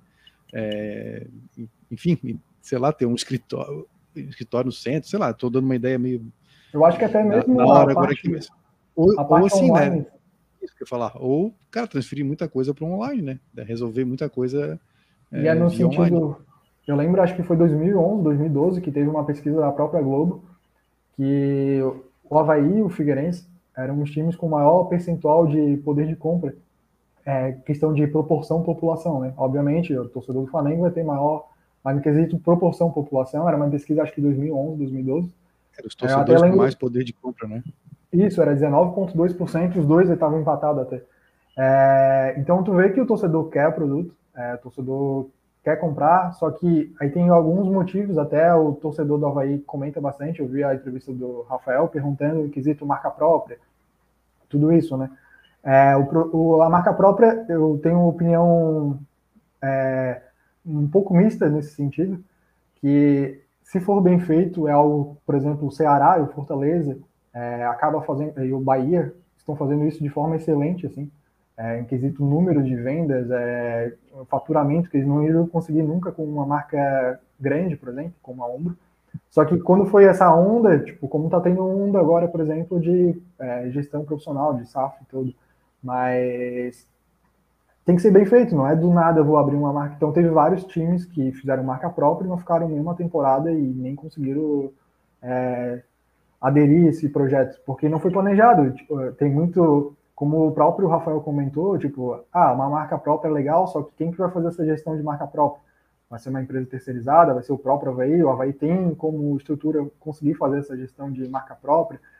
Então, eu acho legal no sentido umbro, é, é super positivo, eu não sei em lados financeiros para o Havaí, como que funciona, mas é super positivo em quesito de divulgação, tu está numa forma de divulgação internacional, até a própria Umbro Internacional divulga os uniformes do Havaí, é, acaba tendo coleções que talvez tu não vai conseguir fazer de marca própria. Só que eu acho que o Havaí poderia usar, utilizar mais. É, acaba tendo alguns times tem a marca própria, é, tem a, o fornecedor oficial, mas tem a marca própria como produtos licenciados, no caso. Então, produtos de entrada. Né? Então, pô, a camisa da Umbro é 250, 280 reais. Só que o torcedor do Havaí não consegue comprar essa camiseta. É, um valor é muito alto. Vamos imaginar. Tem torcedores do Havaí de todos os tipos tu precisa ter um produto de entrada, um produto com uma, não precisa ser uma qualidade excelente, mas um produto que seja digno de um valor de 80, 60, 70 reais. Em 2007, o Havaí aderiu muito a. É, isso. Mas tem times que fizeram marca própria e botaram o mesmo preço. Então, tipo, 2007 o Havaí fez aquela camisa 12, o torcedor comprava o ingresso e, obviamente, tem o lado financeiro, tudo também em quesito custo né, de, de fabricação, mas Havaí poderia diversificar mais esses produtos em diferentes segmentos. A gente acaba comprando produtos de NBA, NFL, vejo muita gente, então, que nem é, eu não vejo é, NFL, mas, por exemplo, tem camisas de time da NFL. Tem isso mesmo, poderia usar skate, basquete, esse segmento de streetwear. É, acho que é bem positivo. O Havaí, por um, por um tempo, tem um sentido da ilha ser um ambiente de surf, skate. É, então, tu poderia muito bem utilizar esses produtos de diferentes segmentos. Então, uma marca própria do Havaí nesse sentido, onde que a, a, o site, por exemplo, hoje o Havaí lança um, uma camiseta, é, na, no site da Umbro tem um cupom de desconto com bem alto, tu entra na Foot Fanatics, tem um percentual de desconto bem alto, entra na, Foot, é, na Netshoes e chega na, no site do Havaí, tu não tem nada positivo, tu vai acabar comprando num site maior, sabe? Então, acaba, acabando comprando outro site, ó, vou comprar dentro do site do Havaí que eu vou estar ajudando o meu time, mas tu não sente um benefício. Então, são diversos motivos que tu poderia fazer esse site online funcionar. A própria Havaí Isso aí. Isso é um papo para uma outra conversa, mas essa, essa história do surf aí, cara, é uma coisa que eu investiria, tá? Essa ligação, até involuntária que o Havaí tem, tá? Por causa do nome. Algumas pessoas associam é. a Havaí. Mas além disso, além de estar numa cidade que é que tem né, uma das capitais, para fazer um, trocadilho, já que é a capital do estado, mas capitais do surf do Brasil, né? Florianópolis. Então essa é uma ligação. E o surf, cara, tem um. É, a imagem que o surf passa é extremamente positiva, né? De pô, é, natureza, saúde, gente jovem e tal. Cara, eu tentaria, assim, mas é outro, outro papo mais para frente. Isso, mas até tentaria associar skate, mais. Isso, até o próprio skate, teve o Pedro Barros né, na Olimpíadas, que foi um. Isso. Que é havaiano, até o Havaí patrocina skatistas, então, só que o Havaí patrocina skatistas não tem produto para skatistas. É algo contraditório no sentido.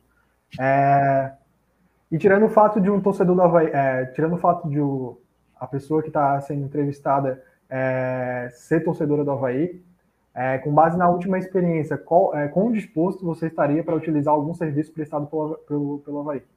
Então, naquele sentido que eu falei de torcedor apaixonado, que tu, o torcedor se sente ansioso, se sente frustrado, com raiva, com ódio, e aí quando tu pergunta isso, tu voltaria a usar algum... É, utilizar algum serviço do Havaí, por exemplo, em um jogo, usar Havaí Story, usar entrar no canal do Havaí, é, certamente usaria novamente, provavelmente usaria novamente, não sei se usaria ou não. Então, os maiores percentuais estão tá aqui em cima. Então, o torcedor, tipo, apesar de se sentir não ouvido, prejudicado, tudo isso, o torcedor está disposto a novamente usar esse produto, esse serviço. Então, acho que dessa forma foi uma pergunta para finalizar o, o, diagnóstico de pesquisa.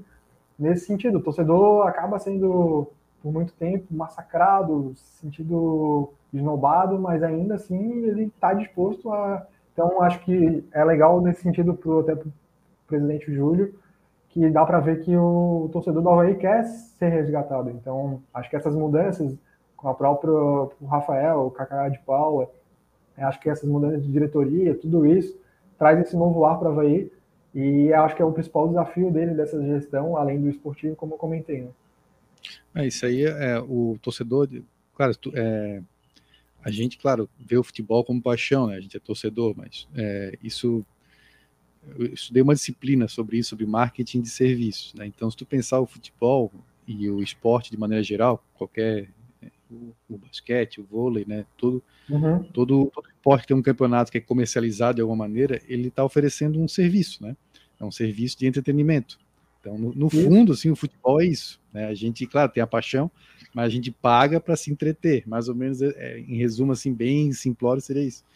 Mas a gente é o cliente, vamos dizer assim, né, desse serviço, o cliente mais fiel que existe. Que se eu vou no supermercado e me tratam mal, eu não volto mais lá. Se eu vou na farmácia, se eu vou num, sei lá, até num espetáculo, assim, num cinema, num teatro, mas no futebol, os caras, às vezes, né, no, nos maltrata, a gente reclama do, do negócio do bar, né, o atendimento foi isso, foi aquilo, mas a gente volta. Então, tem, mas tem que saber usar isso também, né? Tem que saber explorar essa, essa, paixão, essa fidelidade, né, que o torcedor tem. São pequenos detalhes que acaba, como eu falei, a longo prazo, causando ruído. Tu acha que não importa, por exemplo, o torcedor do Havaí é sócio, ele precisa entrar lá, por exemplo, no setor D e ele não tem uma fila específica é, ele demora ao mesmo tempo, pô, mas eu pago por isso. É o único benefício que eu tenho de ser sócio do Havaí hoje, é, além de voltar, é assistir o jogo do Havaí de graça, em graça, porque ele tá pagando a mensalidade.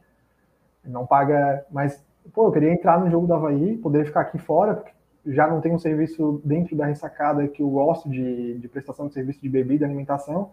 Então, eu quero ficar o máximo possível fora da ressacada para conversar, todo esse ambiente que tem um jogo de futebol é, só que, pô, quando eu quero entrar, eu tenho que pegar uma fila imensa. É um pequeno detalhe, só que é um detalhe que faz diferença. Ou, por exemplo, né, durante a pandemia, o torcedor do Havaí, sócio, que ficou sócio do Havaí, não poderia é, ir ao jogo do Havaí. Pô, qual é o benefício dele, além de, é, tipo, a, é, ajudar o time? Então, pô, poderia ser muito bem feito um, a distribuição de camiseta, concurso, o Havaí fez isso, né? Mas ou algum jogo que o Havaí, os torcedores do Havaí podem jogar, é, outras atividades que envolvem o torcedor do Havaí como clube. Né? Então, quando entra no diagnóstico de, de marca do Havaí, aí já na parte visual, a gente entra no escudo, como eu já comentei lá no início, o escudo do Havaí está desde a década de 80 da mesma forma. Então, ele tem alguns aspectos visuais que tem alguns problemas, e alguns problemas no sentido, o escudo do Havaí hoje, quando for é utilizado numa camisa de estrada ou numa camisa azul, tem que usar uma borda branca por fora. É um problema técnico, porque o escudo do Havaí acaba não sendo de fácil aplicação nesse sentido. A principal cor do Havaí é azul, e o símbolo tem a borda azul aqui. Então, acaba, quando tem que aplicar, tu tem que usar uma borda de, de é, fora, né? É, dentro da, da marca do Havaí, por exemplo, outro diagnóstico aqui, é, tem a escrita do escrito, é, tem a escrita Havaí Futebol Clube. A marca não tem uma área de respiro, então ela fica muito perto da, da borda, e quando, for, quando é reduzida, tu acaba não conseguindo ler Havaí Futebol Clube. É, e, tem, e tem outros problemas técnicos que entram na questão de responsividade, então, de quando tem que reduzir mesmo em aplicativos, dentro do site, tu entra ali no Chrome e tem aquele íconezinho pequenininho na aba. É, o símbolo da Havaí não consegue olhar. É, quando tem que aplicar. Oi? Pode qual, que é o preju... qual que é o prejuízo que isso traz? Por exemplo, essa questão da quando tem que reduzir, é difícil de ler o nome, o que, que isso traz assim de, de prejuízo, vamos dizer? De prejuízo é essa questão de transformação, por, nesse sentido, eu Havaí ter feito o escudo lá na década de 80, é, não tinha como projetar um símbolo do Havaí para uma internet que tu nem imaginava que existia, ou um celular. Então, hoje, cada vez mais, essa forma de símbolo do Havaí está cada vez mais reduzida. É, alguns times tiveram essas mudanças, por exemplo, o Vasco fez uma mudança de escudo, escudo do Vasco é super complexo.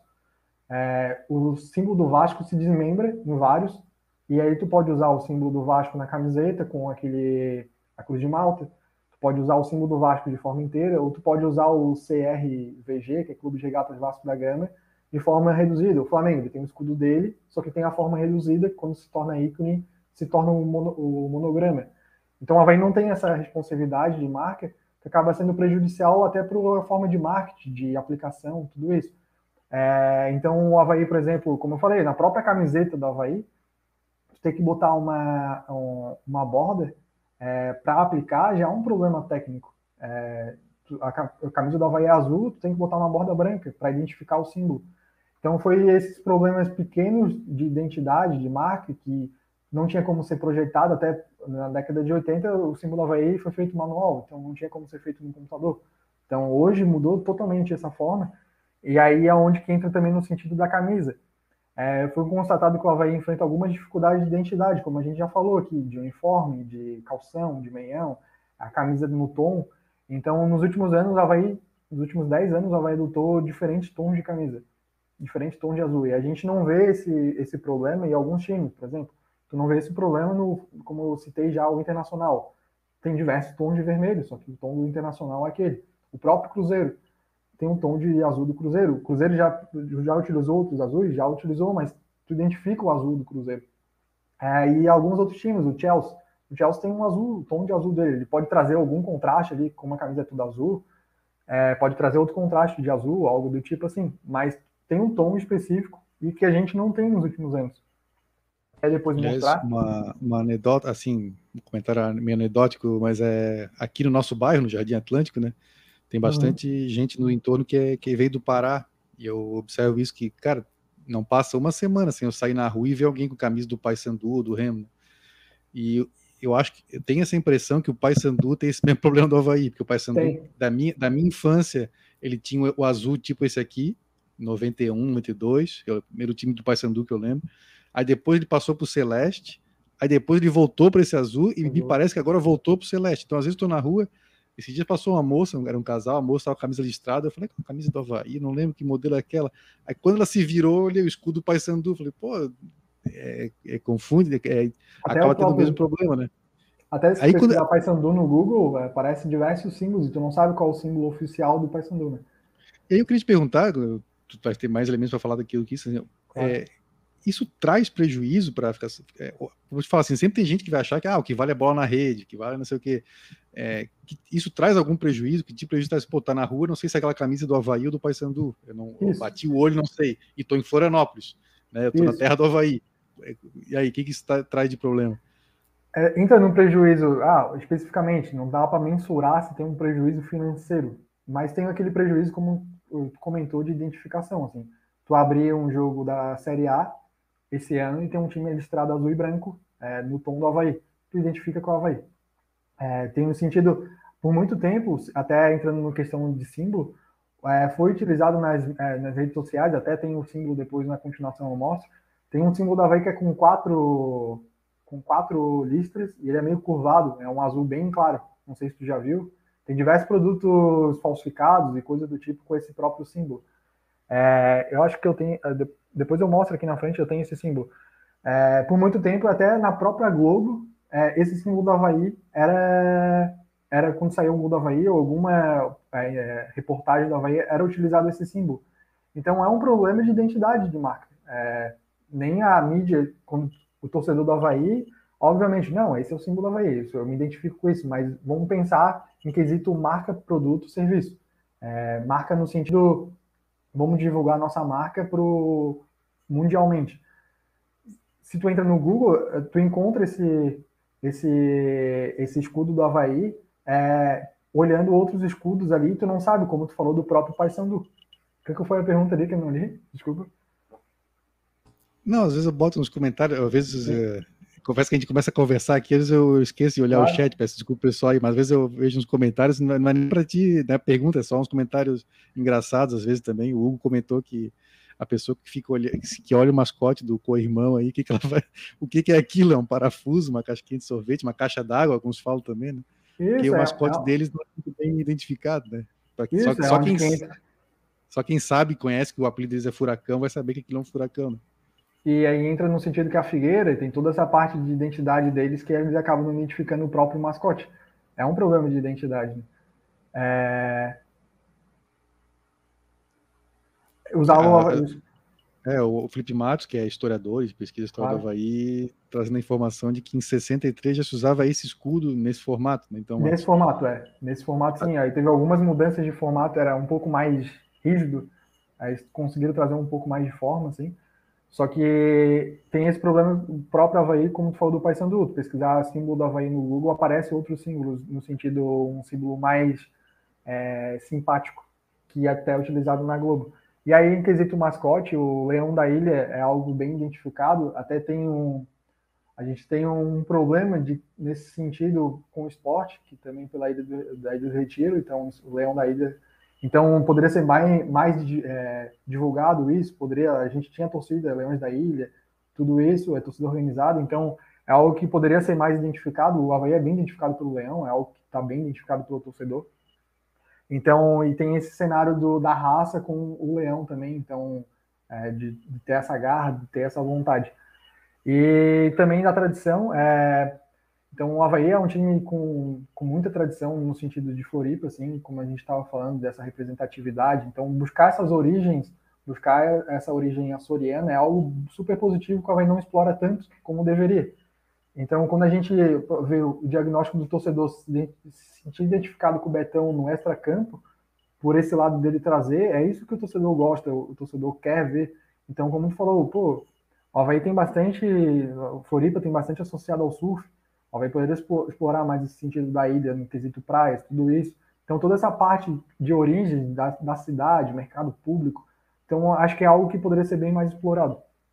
E aí a gente entra nos uniformes ali, como eu comentei, Então, então são diversos, é, diversas paletas de cores é, nos últimos anos. É, a gente tem desde ali de 2013, que é uma paleta de cores um pouco um azul um pouco mais vibrante. É, 2014, mais vibrante ainda, na época era Fanatic. É, depois, quando mudou de fornecedor, a gente já viu essa mudança. Então, mudou o fornecedor, tem uma mudança de, de cor diferente. É, aí, 2015 tem um, outra coloração. É, 2016 também tem essa, é, esse tom. 2017 aí mudou de fornecedor, a Umbro continuou com o mesmo tom de cor. Aí desses últimos anos a gente vê um cenário um pouco a, de 2018 aqui, ele tem um tom mais acima. É, só que o símbolo do Havaí, que tá na, tu pega ali no, na própria internet, tu pega o, o, o pixel da cor do Havaí, tu pega a, a coloração do Havaí, é diferente, por exemplo, das camisas atuais do Havaí. Então, o Havaí teria que padronizar. Vamos, é, essa cor do Havaí é um tom mais forte, é um tom azul tipo no, é, 88, vai ser esse tom a partir de agora? Ok, esse tom a partir de agora. Ou não, vai ser um tom de azul igual de 2008, que era da Champs, e tinha aquele tom azul celeste. A gente tem que identificar, então, tipo, dá para ver aqui no sentido do, do tom do Havaí, que esse tom aqui é diferente desse tom que está aqui no símbolo da camisa do Havaí. Então, a gente não tem uma padronização de, de tom de cor. Isso perde identidade, como tu falou, tem prejuízo, tem prejuízo a longo prazo que o torcedor não se sente é, identificado. Então, o próprio cliente que compra esse produto, a longo prazo, reclama, pô, esse não é o tom do Havaí, não estou me sentindo identificado. Ou, como tu falou, de identificação para um torcedor que nem torce para o Havaí e está na rua confundindo se é a camisa do Paysandu, ou se é a camisa do CSA, se é a camisa do Havaí. Então, isso tudo a longo prazo acaba causando um desgaste da marca do próprio Havaí. E aí, onde que tu falou de questão de padronização, então ter padronização em quesitos selos é, na camiseta, de identificação de produto oficial, de patrocinador oficial do Havaí, é, dentro, da, dentro da ressacada, dentro dos produtos oficiais. Também, nos últimos anos, é, quem acompanha é, jogos do Havaí por Premier e transmissões, é, por algum tempo o Havaí teve números dourados. E era constantemente é, o, o, narrador reclamava do número do Havaí, que não era padronizado, que não dava para identificar. E passava ano, o Havaí mudava, estava com o número normal, mesmo assim o torcedor, ainda bem que o Havaí mudou de número, aquele número antigo. Então, tem uma padronização de número de cor todo ano, é algo super positivo, que, que acrescenta para a padronização de números, e como o, tu próprio comentou da Premier League, então o, o Campeonato Brasileiro está aderindo o número, é, a gente não sabe de padronização, não sabe se vai ser realmente. Já era para ter o ano passado todos os times ter utilizado e só alguns usaram. Então a gente não sabe se vão aderir ou não. Então, se não parte da própria federação, da própria confederação, então poderia partir da, da, do próprio Havaí. Eu tenho é... um amigo, tem um amigo que ele adora o número vermelho. Ele, ele, ele a camisa do Havaí para ele tinha que ter números vermelhos, como já teve em anos anteriores, 2013, acho que tá ali, foi um. 13, é isso. E a, e a camisa de 75, uma vez alguém uhum. postou no, na internet também, ela tem atrás o número vermelho é o, o, Adir, mora lá em Capão da Canoa, no Rio Grande do Sul, grande havaiano. Um abraço, é conselheiro do Havaí também. É, tem Mas essa parte aí, aí, tu, aí tu já estás apresentando uh, ali anteriormente, você já tinha um escudo com a tua proposta de, da de proposta, modernização. É. Né? Já tinha. Aqui um, na, nos comentários eu vi que a gente não, não mexam no meu escudo, não mexa. Sempre lembrando né, que é, essa é, é uma só, proposta para quem chegou aqui agora, não é a, é a, proposta do Felipe Silva, que é designer, ele apresentou esse projeto lá no pro concurso centenário, não é uma proposta assim ainda oficial do Havaí, né? Não, é uma proposta que ele trouxe e está explicando, né?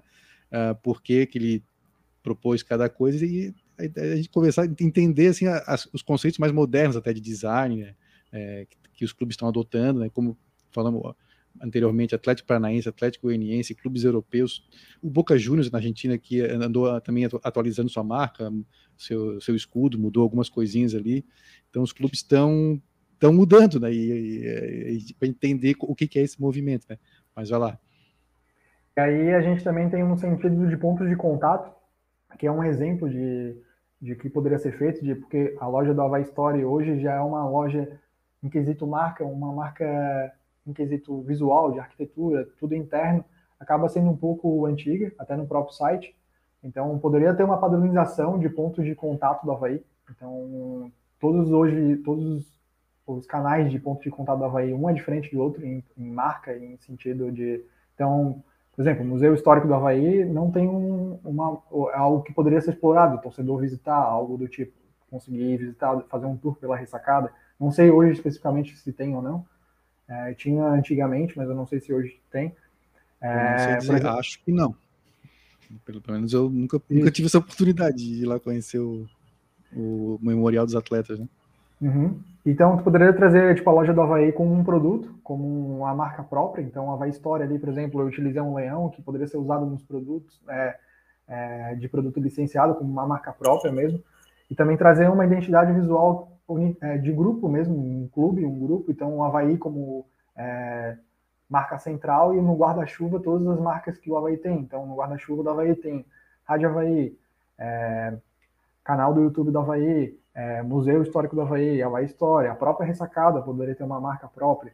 Tudo isso que envolve do, no sentido ponto de contato do Havaí, tu tem uma unidade só. Então aqui eu dou um exemplo do que poderia ser feito.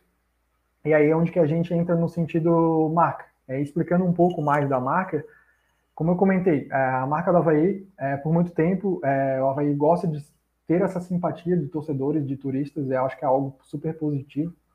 É, como também hoje é, as marcas mais modernas estão tendo esse sentido de marca um pouco mais não tão sisudas como a marca do Havaí atual aparenta ser, então o Havaí quer ter esse sentido de uma, um time mais simpático, é, essas formas onduladas o Havaí teve presente por muito tempo na trajetória dos símbolos do Havaí, na linha do tempo de, símbolos, de escudos do Havaí. É, então, trazer um pouco desse resgate, dessa, dessa simpatia, então trazer essa. E também de forma técnica, como eu comentei para vocês ali no, anteriormente, a marca do Havaí tem um problema de, de, de, de border, no caso, né? Esse símbolo, ele causa essa a borda tem uma borda interna branca e tem uma borda interna azul. Quando entra no listrado, a borda interna azul acaba estando presente de uma forma técnica de design que se chama Gestalt, que a gente acaba vendo mesmo não estando ali. Então, por causa da, da forma interna do símbolo do Havaí. Então, ela está presente tanto fora quanto dentro. E aí tem algumas aqui no sentido comparação. É, o antes e depois. Então a marca do Havaí continua com as cinco listras, só que ela tem essa, esse contraste um pouco, trazendo um, um pouco mais ousado, trazendo para uma modernidade, no caso. Tem essa forma técnica, como eu comentei. Também tem aquela área de respiro, que eu comentei, que o símbolo do Havaí ficava perto um do outro, fica muito é, blocado ali em cima. Então tem um respiro aqui no sentido da marca escrito Havaí. A tipografia também é, modernizando um pouco, mas mantendo um pouco a característica do, do, sentido atual. Aí tem uma mudança no sentido de, de estrela aqui, o sentido Havaí usa bastante o dourado e o amarelo, então trazendo é, uma coloração um pouco mais dourada para a estrela. É, tem torcedores que eu vi ali como feedback depois que eu postei, que gostaria que. Só que é algo, acho que bem tradicional nosso, até a gente conquistar outro título, talvez um título maior, um título internacional, algo do tipo Aí não sei como que vai ser o debate, se a gente vai inserir mais uma estrela, se vai continuar uma estrela só. Eu acho como identidade do torcedor e como representação da nossa história, acho muito importante manter. Teve alguns torcedores que falaram que deveria tirar, mas eu acho que não. E aí eu tentei manter o máximo possível da tradição. Acho que não quis trazer um projeto de marca. Teve bastante gente que teve feedback. Ah, acho que deveria ser a marca igual de, de 1923, o símbolo, né, o escudo. Acho que teria que ser o escudo de 1923. Eu acho que a identidade do Havaí, como o próprio Felipe ele comentou, o historiador, que desde a década de 60, então a gente já tem esse símbolo, acho que é bem importante. E o símbolo teve mudanças ao longo prazo. É, aqui eu vou é, mostrando a versão no azul, então o escudo só inverte, é, a versão no branco, e também a versão para o centenário, é só uma sugestão que alguns clubes, o Internacional aderiu na época do centenário deles, com a borda dourada, a Internacional de Milão também. O Cruzeiro o agora tem uma camisa. É, aliás, assim, minha opinião, ficou ruim aquela camisa do Cruzeiro, que ela é branca, com os escritos com tudo dourado, estrela é. dourada, ficou, não ficou muito legível. Sendo, Isso, é, tem um problema de legibilidade mesmo. Né? E o Corinthians usou na, no centenário, então seria algo simbólico, no caso do, do, centenário, ter uma versão para o centenário, mas é uma sugestão apenas. Né? E aí é onde Mas, a gente vem dando assim a minha opinião, eu claro. gostei bastante assim, da, da, tua ideia, né, de modernizar sem mexer na no que algo que já já tá já é tradicional, o escudo, né, com as listas, e tal.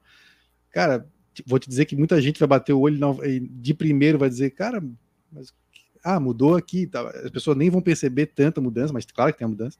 Claro. Mas vou te perguntar o seguinte, assim, é, aquilo que tu falaste, as aplicações, diminuir e tal, vai ficar melhor? Ficaria melhor assim? Por quê?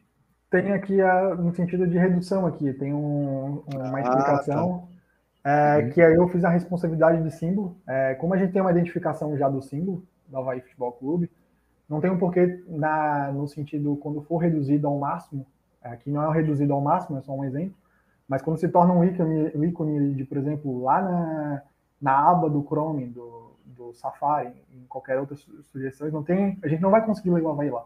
É, daria para fazer essa sugestão de redução.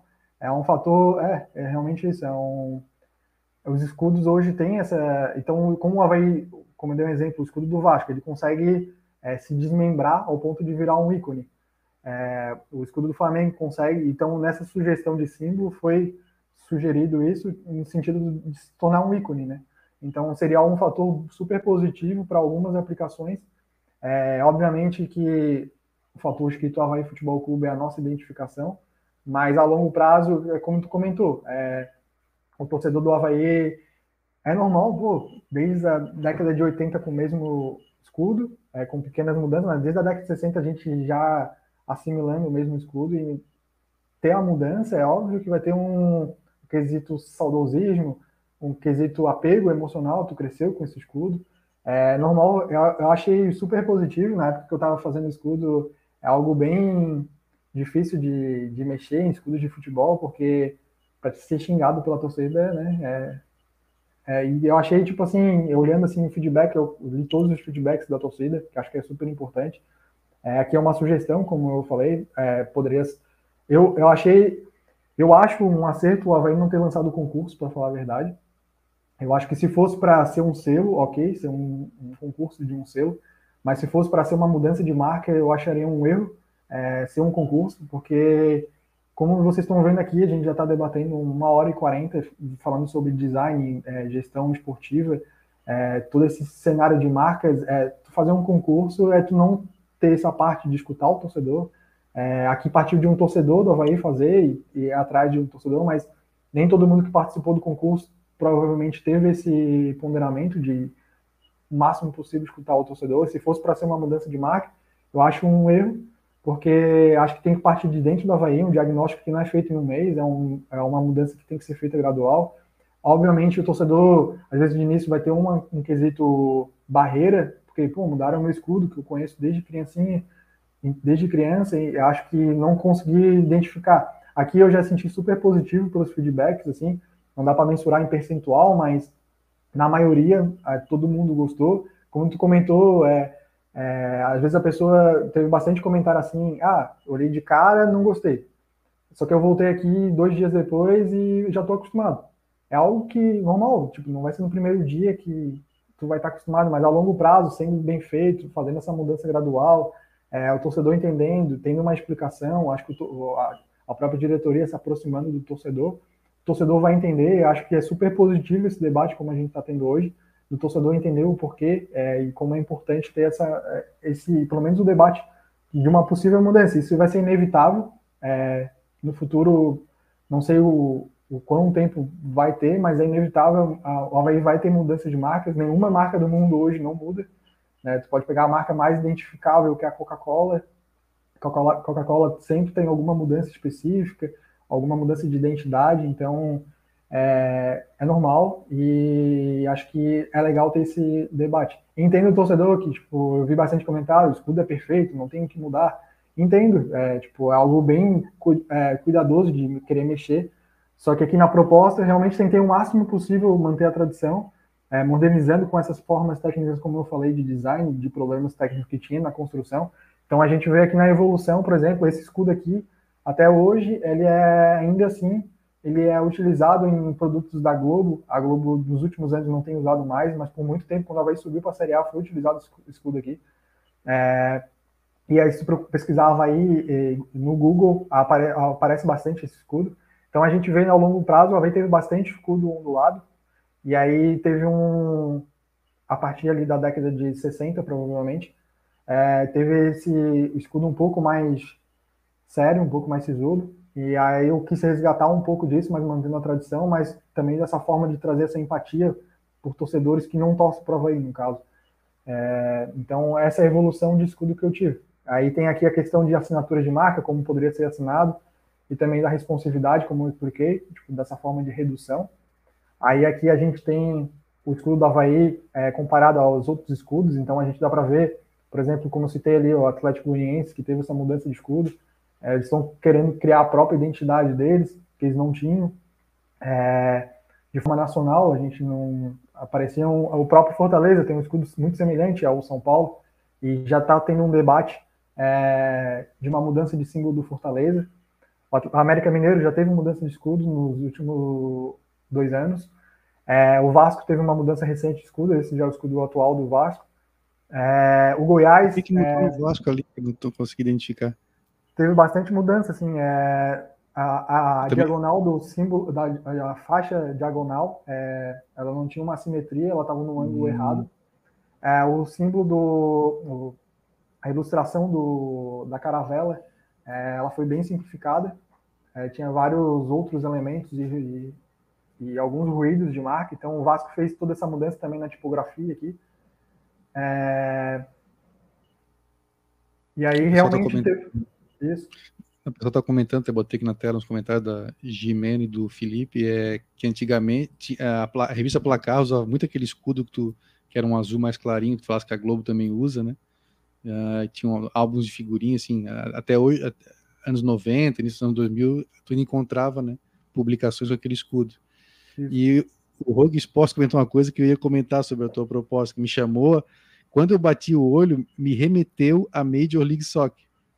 Isso. É, foi no sentido assim, que, como são clubes recentes, né? São clubes, praticamente todos os times da MLS acabaram tendo um redesign de marca, até pelo posicionamento do campeonato. E lá o campeonato também tem um símbolo, esse símbolo vai se adequando a cada time, né? Ele vai, se o time é azul e branco, o símbolo da MLS se, se modifica para a cor do time. E, e eu quis trazer mais esse cenário também internacional, assim, vários times, o PSG, mudou o símbolo, trouxe essa ondulação, o, o, o próprio, a própria Juventus, a, o Manchester City, alguns, vários outros times tradicionais mundial estão tendo essa mudança, então é um cenário do mercado, então, como eu falei, esse símbolo aqui provavelmente daqui a 10, 15, 20 anos vai ter que ser uma, cada vez vai ser mais cada vez vai ser uma faixa etária de tempo de mudança de escudos, então é cada vez, só que é normal no Brasil pela tradição ter essa ainda assim esse um pouco de distanciamento, né? É, então, é, até, gente... no ca... até, no caso do Manchester City, se eu não estou enganado, a Fernanda, que é torcedora também do Manchester City e é nossa né, colega do Troféu Debate, ela poderia explicar melhor, mas eu acho que o City ele tinha um escudo antigo, uhum. aí ele mudou no meados dos anos 2000, aí o pessoal não curtiu e ele voltou para um modelo bem parecido com o anterior. É, ele fez uma junção de escudos. E aí também parte da, do grupo City, né? Todos os clubes da, do grupo City que o, eles acabaram comprando têm uma identidade semelhante. Eles até é algo contraditório, assim, para muita. Tipo, ah, eu quero que o Manchester City compre o meu time. E, só que é algo que. Alguns times eles não mudaram, mas modernizaram o, o escudo mas alguns deles eles ficaram bem semelhantes ao do Manchester City, para ter esse grupo mesmo City, ter todo mundo Sim. identificar que é um time do, do Manchester City o de Montevideo, o da Austrália, de Melbourne, o próprio Nova York também. Tu olha, tu, aquela questão que a gente falou, tu bateu o olho e identificou, pô, isso aqui pertence ao grupo City, né? É... Isso. E é... até o Goiás aqui, um exemplo, que tem, tem, eu deixei os dois símbolos aqui até. O Goiás ele fez um, ele contratou um dos maiores estúdios de design do Brasil. Eles fizeram toda uma pesquisa, até é um, uma metodologia que eu peguei como base. É, então, eles fizeram por muito tempo esse, esse, esse, essa pesquisa. Eu até participei de uma reunião que tinha o, o estúdio que estava participando, é, que estava fazendo esse projeto, eles comentaram um pouco sobre isso, falando que, que foi um fator político. eles conseguiram mudar o fazer a nova identidade, então o escudo atual do, do, do Goiás é esse, aqui da imagem. É, é o, eles fundo verde ali, né? O fundo Isso. verde e o G branco. Isso, eles resgataram o escudo antigo do Goiás, que era assim, sem quesito tipografia, já pensando nessa redução, tudo aquilo que eu comentei. Só que mudou a presidência e aí eles desistiram todo o investimento que eles fizeram de diagnóstico, de, de contratar essa empresa e voltaram para o escudo que agora é esse, é atual, não é mais esse. Então foi Sabe, Pode falar. Esse escudo com o G verde e o fundo branco Cara, eu acho que é igualzinho o Guarani usava nos anos 70. Se tu pegar o Zenon lá, que foi campeão brasileiro em 78, a camisa do Guarani tá com um G igualzinho esse aí. É, então, se tu pega fotos antigas, tu não sabe se é o Guarani ou se é o Goiás. Se é o Goiás. E eles fizeram todo um diagnóstico, tipo, por muito tempo o Goiás usou esse escudo, é, teve isso, só que, por exemplo, eles preferiram, é, tipo, vamos aderir a um quesito diagnóstico que eles fizeram de marca, todo o projeto que eles fizeram e não é simplesmente, ah, vai ser assim. Não, tem todo um reuniões e, e aí foi sugerido e foi aderiram esse escudo, só que ele ficou acho que por um ano, assim. E aí quando mudou a diretoria, voltaram, só que a torcida também gostou desse escudo, gostou da ideia. Então tinha todo um processo, só que o lado político pesou. Né? É, uma pergunta que eu ia te fazer, é, olhando os escudos, a gente falou, por exemplo, o escudo do Corinthians, tem muitos detalhes, tem o remo, né, tem a âncora ali. Sim. tem a bandeira do estado de São Paulo, o, do Vasco tem a caravela. Uh, a, tu tens observado, assim, né, com essas diferentes aplicações que a gente tem hoje que não existia quando criaram esses escudos, né? Há uma tendência dos escudos perderem esses elementos, ficarem mais simples, vamos dizer assim, com menos, como o caso do Goiás, tirar as letras, deixar só o G depois. É, o, enfim, tem, tem alguma coisa nesse sentido ou não? É uma tendência do design é, trazer um pouco mais de minimalismo, né? É, é uma tendência do design de forma geral. Eu acho que no esporte, principalmente no futebol, principalmente no futebol brasileiro, especificamente, eu acho que isso não vai ser tão aderido. Eu acho que vai ter um pouco, por exemplo, o Ceará aqui é um escudo que provavelmente nos últimos, nos próximos anos vai ter uma mudança. As estrelas do Ceará que são achatadas, é, tem um problema ali de design técnico. É, até também, às vezes, tem essa questão de associação, por exemplo. O Atlético Goianiense mudou porque era muito associado ao Fortaleza e São Paulo, principalmente, até pelas cores. Eles mudaram a forma, tentaram manter um pouco, mas mudaram totalmente a forma do escudo. O do Ceará, o símbolo é muito semelhante ao do Santos. Se tu botar todo ele preto e botar o do Santos todo preto, tu vai ficar na dúvida de qual é qual, como também é, por exemplo, parecido da Ponte Preta. Então, Talvez. O Bragantino também era. O Bragantino também, também era. era. Isso. É, então, talvez vão ter algumas mudanças na forma de simplificação. Eu acho que provavelmente vai ter uma mudança no sentido igual o Vasco fez. É, vai ter o símbolo completo e ele vai ter, é, vai se desmembrando ao ponto de virar ícones. É, então, o Vasco já usa a cruz de malta na camiseta, mas tem o, tem o monograma do que está aqui dentro, que é, no caso são as letras, eles criaram outros tipos de aplicação também da marca. Então, por exemplo, eu acho que do Vasco tem umas cinco ou seis aplicações de marca hoje que eles fizeram dentro desse manual de marca deles. Então, provavelmente, alguns times vão acabar se desmembrando em, em ícones ou algo do tipo a longo prazo. Mas eu não acho que vai ser uma mudança tão drástica assim. Por exemplo, o Cruzeiro tem o símbolo dele, mas ele geralmente usa o Cruzeiro do Sul. Né? É, o Internacional. Estrela, né? Internacional, é, na última camisa, já aderiu só o monograma, por exemplo, tirou o escudo. Então, acho que é algo que vai ser uma, provavelmente uma tendência. Por isso que eu digo que eu acho que o símbolo, eu, na minha opinião pessoal, acho que o símbolo mais bonito, assim, de. Obviamente, eu tenho um apego com o símbolo do Havaí, mas tirando essa parte de apego, o símbolo do Botafogo, nesse sentido, ele é perfeito porque ele não tem uhum. o que reduzir. E é um símbolo simples, mas bonito, que tu consiga identificar. Não tem outro time no mundo que talvez vai ver um símbolo preto e branco com uma estrela. Sim. E agora tu falando, né? Eu não tinha parado para pensar nisso, né? Nós estamos vendo aqui na tela uma forma mais reduzida dos escudos. O escudo da Chapecoense, o do Curitiba, Isso. o do Bahia. Tu não consegue ler o que tem, tem um monte de coisa. É, é o nome completo dos clubes, né? É, em volta é. ali do Corinthians, tu não consegue ler nada que está escrito ali, então fica Isso, um elemento. Aí então, nesse sentido é, que tu não consegue identificar, então não tem porquê, nesse sentido de design, a marca do, do Juventude ele é aplicado na camiseta, mas hoje, na maioria das vezes, ele, é a maior aplicação do símbolo do Juventude vai ser em ícone. Vai ser uhum. dentro do, da rede social como ícone de, da imagem do, da rede social, vai ser dentro de um destaque, vai ser... Então, tudo é muito reduzido hoje.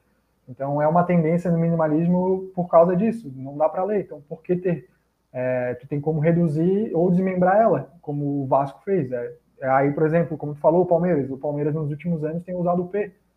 Já pode ser uma mudança que eles estão fazendo gradual, a torcida não é uma mudança do nada. Então é uma forma gradual de ter essa mudança ao ponto de mudar. Vai ser só o P e a torcida, não, ok, nos últimos anos já estou me identificando com esse P. O Inter salvo também engano, salvo engano, Palestra Itália, Palestra. antes usava o P na camisa, Isso. se eu estou enganado. Então já, tão, já tem um lastro histórico também, né?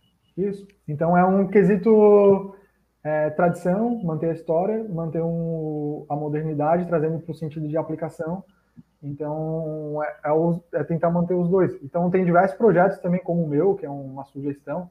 Tem, já vi o projeto do Grêmio é, aderindo a algumas mudanças, tirando o, o 1903, o futebol, futebol é, porto-alegrense. Então todas essas mudanças, alguns times já estão aderindo, já estão conversando, como a gente está nesse momento. É, então aqui tem algumas aplicações, então no sentido de como ficaria na camiseta, a, a, trazendo um tom que eu acabei, é, a gente pode ter diversos tons de, na identidade de azul, mas onde que tu, de, por exemplo, na ressacada tem um tom de na cadeira é um tom diferente, por exemplo, da cobertura, que é diferente da pintura lá de fora. Então são diferentes tons, tu pode ter esses tons diferentes, só que quando tu diz identidade, tu tem que aderir uma identidade é própria. Então, tipo, a cadeira deveria ser o tom que é a da cobertura, que é o tom da, da parede lá fora. É um cuidado que tu tem que ter, parece minucioso, parece, mas é algo importante, assim. É, então, na camiseta é um exemplo, é o principal ponto de contato das pessoas que não torcem para o Havaí com o Havaí, identificação, identidade. Então, o tom do Havaí, na, do símbolo do Havaí, é, esse tom, então é um azul celeste, não é um tom hoje, por exemplo, da camisa do Havaí desse ano, é um tom acima, um tom de azul um pouco mais escuro, remetente, remetendo um pouco ao ano de 88, talvez. É, então, esse é o azul celeste? Esse é o azul do símbolo do Havaí, na verdade, né? Mas se tu chamasse de azul celeste, tipo, esse, o nome técnico desse azul é azul celeste? É, não, tem um tom de Pantone, mas o azul celeste, no caso, seria esse tom de. até o tom atrás do céu, né? É o azul celeste. Sim, é, tipo a camisa do Uruguai, por exemplo. Né? Isso. É, então, aí tem, um, aí tem um. Tem esse, esse tom celeste varia, então é um pouco hum, contraditório entendi. nesse sentido. Entendi. É, só que o Havaí foi sempre identificado nesse, nesse sentido, o Havaí, o, o azul celeste, no caso, né? Mas não, não é o celeste do Uruguai, é outro. Isso, é outro tom de azul. Outro tom de celeste. Uhum. No caso aí, onde que entra nessa parte específica de design, de técnico, que o torcedor não precisa entrar, mas um manual de identidade é muito importante por isso. Então, se tu manda para um fornecedor, tu tem que mandar um manual e ele tem que aderir àquela cor. Eu já trabalhei em empresa, eu trabalhava em empresas grandes, multinacionais, que a gente ia na gráfica e a gente tinha o, o aceitável, o que deveria ser e eu, dentro do possível tinha que ser aquilo. Se fosse um tom diferente, não, a gente não aprovava o material. É, a gente não vê um tom de amarelo ou vermelho diferente no material gráfico da, do McDonald's. E eles fabricam no mundo inteiro. É uma preocupação que deve, deve ser feita. Aí, como eu, por exemplo, tem aqui um exemplo. A camiseta tem um tom de azul para outro, tu pode usar outro tom de azul, não quer dizer. Só que aqui é uma terceira camiseta. É, é algo que tu pode, não precisa ser necessariamente todo ano a mesma camiseta mas na forma de identidade visual de uma camiseta 1, que a gente fala de tradição. Aí, como comentei, pô, eu quero um ano que a gente vai homenagear o ano de 98 ou o ano de, de 88. A gente vai fazer uma camiseta. Aí tu pode fazer uma terceira camiseta, tu pode fazer uma quarta camiseta. Hoje não, não tá mais naquele sentido que só pode ser três ou só pode ser dois. Então, ah, a gente vai jogar alguns jogos homenageando esse, essa camiseta. Aí, no sentido de padronização de números, como que ficaria essa padronização de números? É uma, um número que seria identificável, né, no caso, é um número que tem uma fácil legibilidade. Então, também aderindo o ícone ali, que poderia ser uma submarca do Havaí, o, o Leão. Então, poderia ser um produto é, dentro do grupo do Havaí. É, aqui como poderia ficar uma loja da Havaí Story, fachada e tal, trazendo esse símbolo já, uma unidade. Aí como poderia ficar os produtos de licenciamento da Havaí, como eu comentei já do início, então produtos que poderiam fazer parte desse, dessa submarca do Havaí. O Havaí hoje é patrocinado pela Umbra. Ok, se, é, é super positivo para o Havaí financeiramente, disposição, é, de profissionalização. Por muito tempo teve alguns fornecedores da Havaí que faltava material, não tinha o material na, nas lojas, ou faltava. Não é o caso, acho que não é uma reclamação de quesito de material ser de baixa qualidade ou não encontrar esses produtos. Acho que nesse sentido a Umbro é, acaba fazendo um bom trabalho, também um bom trabalho de divulgação. A Havaí sempre está no mesmo nível de divulgação que o Grêmio, que outros times de nível que poderia ter um, uma classe como tem a Nike. A Nike patrocina o Corinthians. É, o Adidas. A Adidas é o primeiro lote internacional, é o Flamengo. O São Paulo não está nesse lote internacional que o Flamengo está. Então tem essa diferenciação. A Umbro com a gente não tem, é algo super positivo.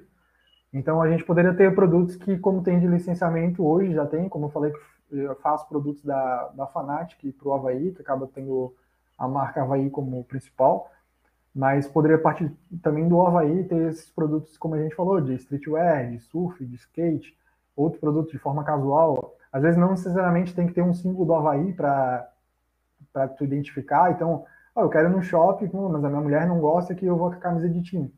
É, só que eu quero usar uma camiseta azul com um íconezinho do leão, como tem na Lacoste, do Jacaré, tem outros.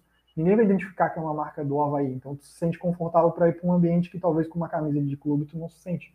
Ou a mesma forma, a mulher, não, não, quero usar uma camiseta casual para ir trabalhar que não identifique, não posso usar camisa de time no meu ambiente de trabalho, mas é um, um íconezinho ou algo do tipo que identifique. Esse leão vem nesse, nessa proposta. Né? Então, produto que a pessoa consiga usar no dia a dia. É, qual vai conseguir acrescentar nesse portfólio de produtos e também faturamento, que é algo bem importante. Então, aqui tem alguns exemplos de produtos que poderiam ser feitos. Então, utilizando essa, esse produto oficial da Havaí como submarca, aqui até está aderindo o Umbro com o Havaí e tal, que poderia também ser explorado pela própria Umbro. Aí aqui tem alguns já partindo para o centenário, como poderia ser feito esse, hoje é bem importante, então, cuidar do, cuidar do torcedor como um cliente realmente, não é, como simples ele está fazendo um favor para ti em comprar um produto. Não, ele é um cliente, tu tem que fidelizar esse cliente, tem que tentar aumentar esse ticket de compra dele, como a gente mostrou, falou, comentou que é, o Havaí tinha um maior é, poder, é, questão, quesito proporção, é, população de poder de compra, então trazer esse torcedor para comprar produtos oficiais, então é, cuidar desse produto, cuidar da marca Havaí, acho que é algo bem importante. Então, aqui, por exemplo, uma caixa que poderia ser feito é, vindo a camisa do Havaí dentro, é um cuidado que faz diferença. Não é um produto barato, no caso, também, comprar uma camisa oficial do Havaí. Aí, já trazendo essa parte de posicionamento, o time da raça, já na própria identidade, trazendo o leão junto, trazendo todas essas formas. Então, na própria identidade, traz essa ondulação é, do próprio escudo também. Então, que causa essas, essa identidade de bandeiras, tudo que envolve esse ambiente de torcida e do próprio ambiente que a gente está, da ilha, do mar. Então, eu trouxe essa parte para a identidade de ondas. É, e aí, trazendo já mascote, coisas do tipo, a forma de aplicação, como poderia ser feito na parte de divulgação. Então, o símbolo do Havaí com o time da raça. Obviamente que em entrevista tem que ter o patrocinador, tudo isso, mas pode fazer uma transição que alguns times já estão fazendo, em vez de ser uma placa fixa, é um vídeo, então é, usa televisões, coisas do tipo, então pode fazer essas transições, transições de animação, né? E aí, quesito redes sociais, então trazendo esse, até o sentido que casou com a ideia do. Não foi. Não tinha visto antes, mas o, o próprio Júlio comentou bastante desse cenário de match day e, e trazendo esse sen, sentido de, de dia de jogo, esse ambiente que acho que o torcedor vai ter muito comparado a comparado a outros times. Então, como a gente já falou, que o torcedor tem que se planejar para ir para ressacada. Então, a pessoa, tipo, ah, tem um jogo da Havaí na Série A contra o, o Palmeiras, 4 horas da tarde, a pessoa vai 10 horas da manhã, porque ele vai fazer churrasco na ressacada, e ele sabe que vai voltar lá 10 horas da noite. Então, tipo, ele, ele abdica o tempo dele estar tá com a família, estar tá com o, no sentido que ele poderia fazer outra, outra coisa, ele vai pro jogo, então esse sentido de match day do Havaí, dia de jogo do Havaí, tá muito já nas nossas raízes, então, tipo, trazer esse ambiente para ressacada com, com uma vez já fez, tipo, feijoada, é, é, ambientes externos, então poderia ser muito mais explorado é, com tênis, com venda de produtos, só, além da vai história que às vezes fica cheia, uma mudança que já foi bem algo que parece impensável, mas a loja do Havaí ficava fechada depois do jogo do Havaí. Tipo, não faz sentido, sabe? Tipo, agora já tem essa mudança. Tipo, eu sei que entra no sentido financeiro, às vezes do funcionário, tem todo esse sentido, mas é algo que tem que planejar, é, que envolve a marca do Havaí. Tu poderia estar tá faturando nesse sentido, então tem que pesar na balança de vale a pena. Então a gente poderia, a pessoa, além de sair lá do setor D para ir lá na Havaí Story, poderia ter um container naquele ambiente dentro da ressacada vendendo produtos ali, ou produtos de, de falsa entrada, com produto aquisitivo com, com, com poder de. Um, produtos de entrada, no caso, com um preço menor. Então tem todo esse sentido de redes sociais também. E aí, no caso, esse é o projeto da Havaí, que eu sugeri, né? No caso. Deixa eu, Deixa eu arrumar aqui, beleza. Show de bola, assim, a, a apresentação, com, pra, repetindo para quem não, não pegou do começo, Felipe Silva é, é, é designer e fez essa proposta para um, um, concurso do centenário do Havaí, não é uma proposta oficial do clube, né? Não sabemos que vai, qual vai ser o resultado disso, né? Mas a ideia de te trazer aqui para conversar, além de te conhecer, porque tu já és uma personalidade das redes sociais do Havaí, né? É, te conhecer um pouquinho é. mais e de falar, porque sobre esse, tudo que tu falar sobre essa questão mais profissional, né, de por que que a, é, em algum momento vai ter que mudar, né, isso, isso, isso é uma coisa importante falar, Saline, que as aplicações de escudo que se tinha nos anos 80, nos anos 70, nos anos 90, hoje são diferentes, né, então para a gente ter um clube que quer se inserir no, no mercado né, competitivo do futebol, Uh, a gente precisa estar atento às mudanças do, né, de, do mercado, de, sim, da, da, sociedade, inclusive, né? Hoje sim, o claro. hábito é de consumir internet pelo celular, não mais por um computador, assistir também jogos pelo celular, é algo muito comum. Daqui a 10 anos, 15 anos, sabe sei lá o que, que vai, vai existir mais, né? Então essas tendências têm que ser observadas também, né? E também achei muito interessante a parte da pesquisa que tu fizesse, ali, claro, uma pesquisa dentro do grupo Facebook do Havaí, mas foi me chamou muita atenção essa, essa história do, do, do, da raça aparecer forte ainda, né? Quando eu falo assim que, ah, que isso, né, que tava meio perdido, eu sei que tem músicas que o pessoal que a gente canta lá, que é o time da raça tal, mas isso uh, da comunicação oficial tinha, tinha saído um pouco, assim, de tinha deixado um pouco de lado, né? Está sendo resgatado agora. E eu, particularmente, eu gosto bastante desse apelido do time da raça, que o Próspera está tentando roubar da gente, mas que não vai roubar. o Próspera também é chamado de time da raça, não sabia disso, lá em Criciúma. Uhum.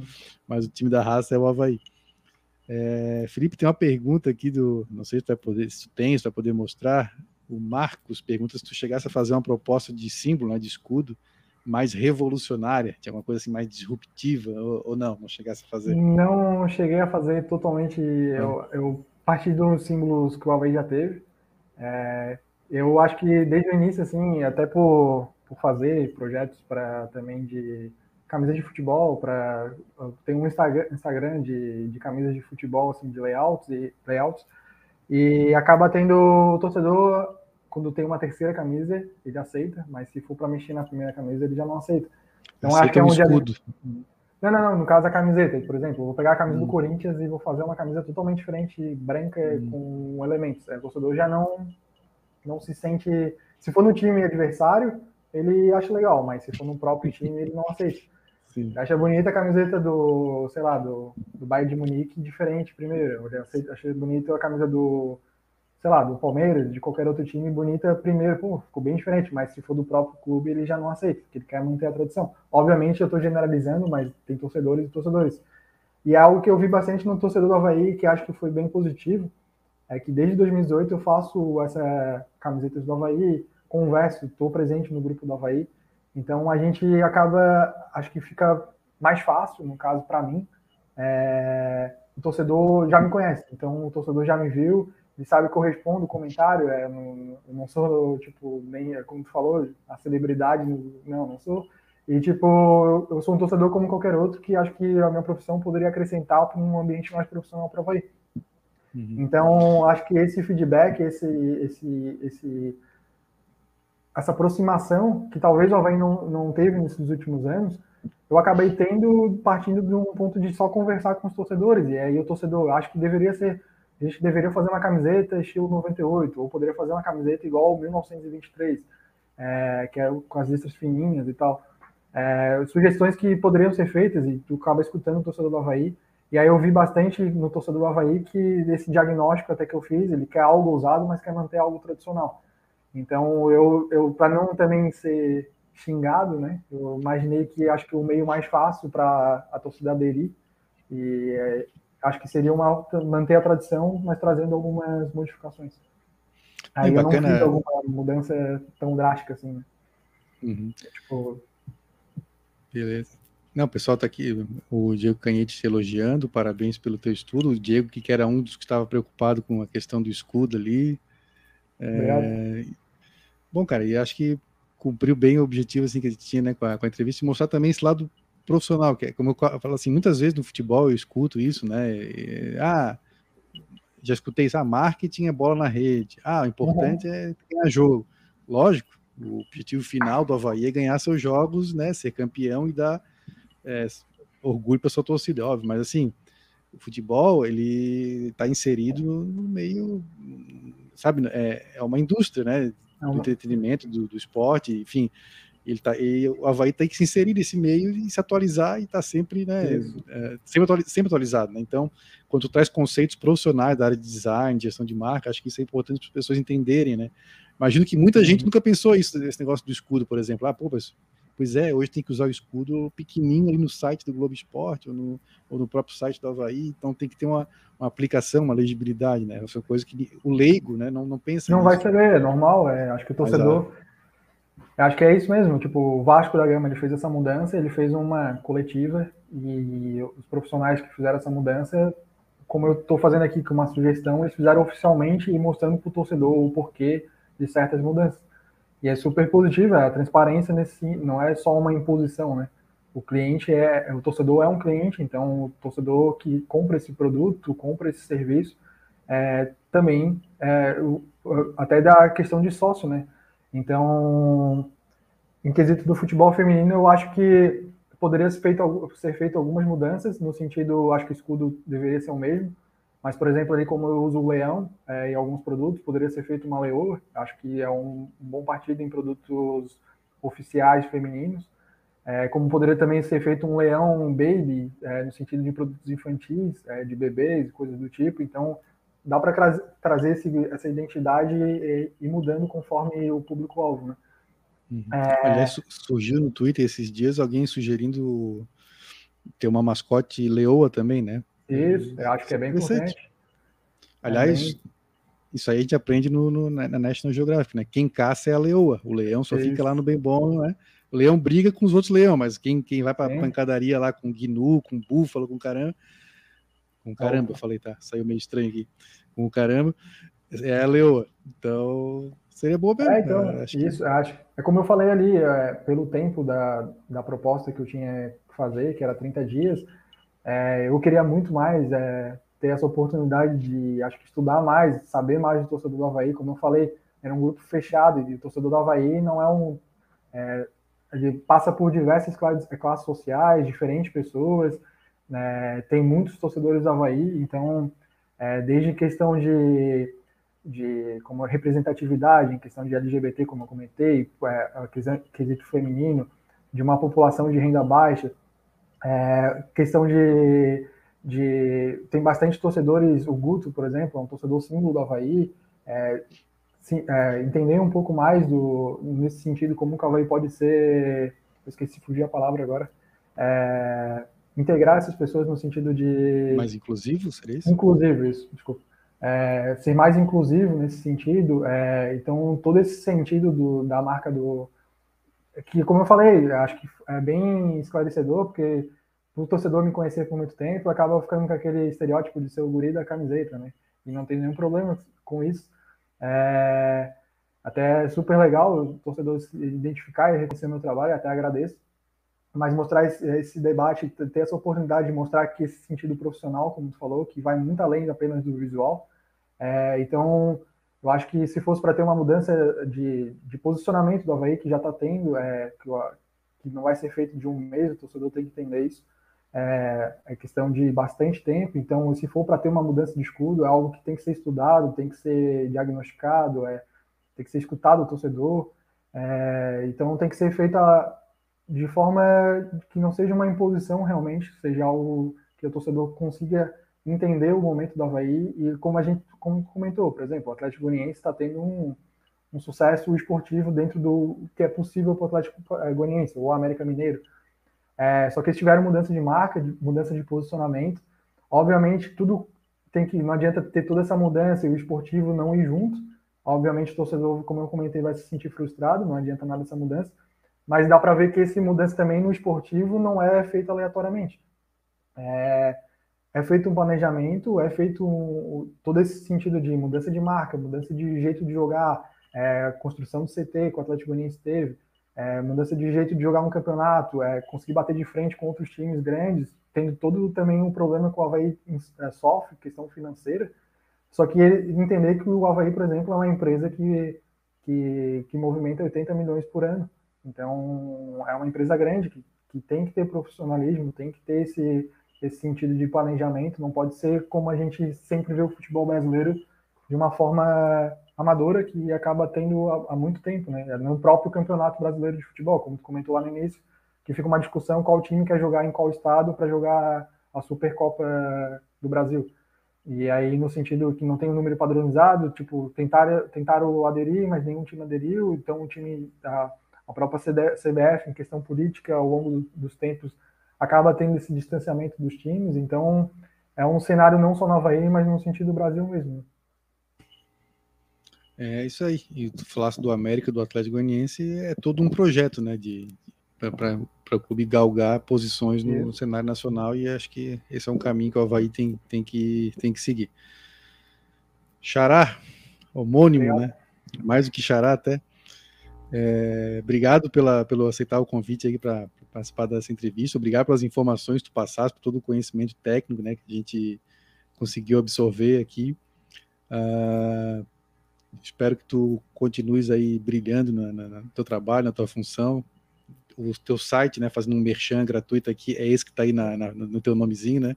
Felipe ifensilva.com, para quem tiver interesse em conhecer o trabalho do Felipe. Né, né, lá tu tens material não só do futebol, né, mas de, de Isso, teu é. trabalho como em gestão como de marca e tal, isso. como design. E obrigado e deixa a tua, tua saudação final aí para a nossa turma. Então, obrigado a todo mundo que acompanhou. Acho que obrigado também a ti é, pela oportunidade de, de, a gente ter esse debate. Acho que é super importante, fugindo daquele padrão de, de conversa sobre futebol em geral, mostrando que o futebol vai além do, do campo. Então, é, alguns sucessos não são por acaso, então tem planejamento por trás. E também a oportunidade de conversar com o torcedor do Havaí, torcedor do Havaí ter esse, esse, realmente essa conversa, torcedor de entender que, que talvez o Havaí terá uma mudança no futuro. E, e também obrigado por ter dado esse espaço realmente para mostrar o meu, meu estudo ali de, do concurso do Havaí, de redesign do Havaí. Obrigado a todo mundo que permaneceu também me escutando por duas horas. É, não, rendeu, rendeu o papo, foi o papo o papo foi longe. É, vou ser bem sincero, a ideia original era fazer algo assim em torno de uma hora tal, mas o papo foi rendendo, vamos indo, vamos, vamos, vamos conversando, duas horas e 22. Uh, ah, obrigado, então, mais uma vez a quem acompanhou a gente. Eu lembro que amanhã nós vamos fazer o pós-jogo, né? O, o Brusque Havaí termina lá quase na madrugada, mas nós vamos fazer o pós-jogo. Já tem até escalação aqui em primeira mão. Estarei eu, claro, né? É, Felipe Borges, Fernanda Schuch volta, depois de ser poupada da, na semana passada, e quem vai ser poupado agora, está com CK alto, é o Fabrício Daniel, e já convidei o Mozart, lá do site Olheiros, vai estar com a gente também para repercutir o jogo de, do Havaí é, nesta quarta-feira contra o Brusque. Valeu, rapaziada, brigadão mais uma vez e até amanhã.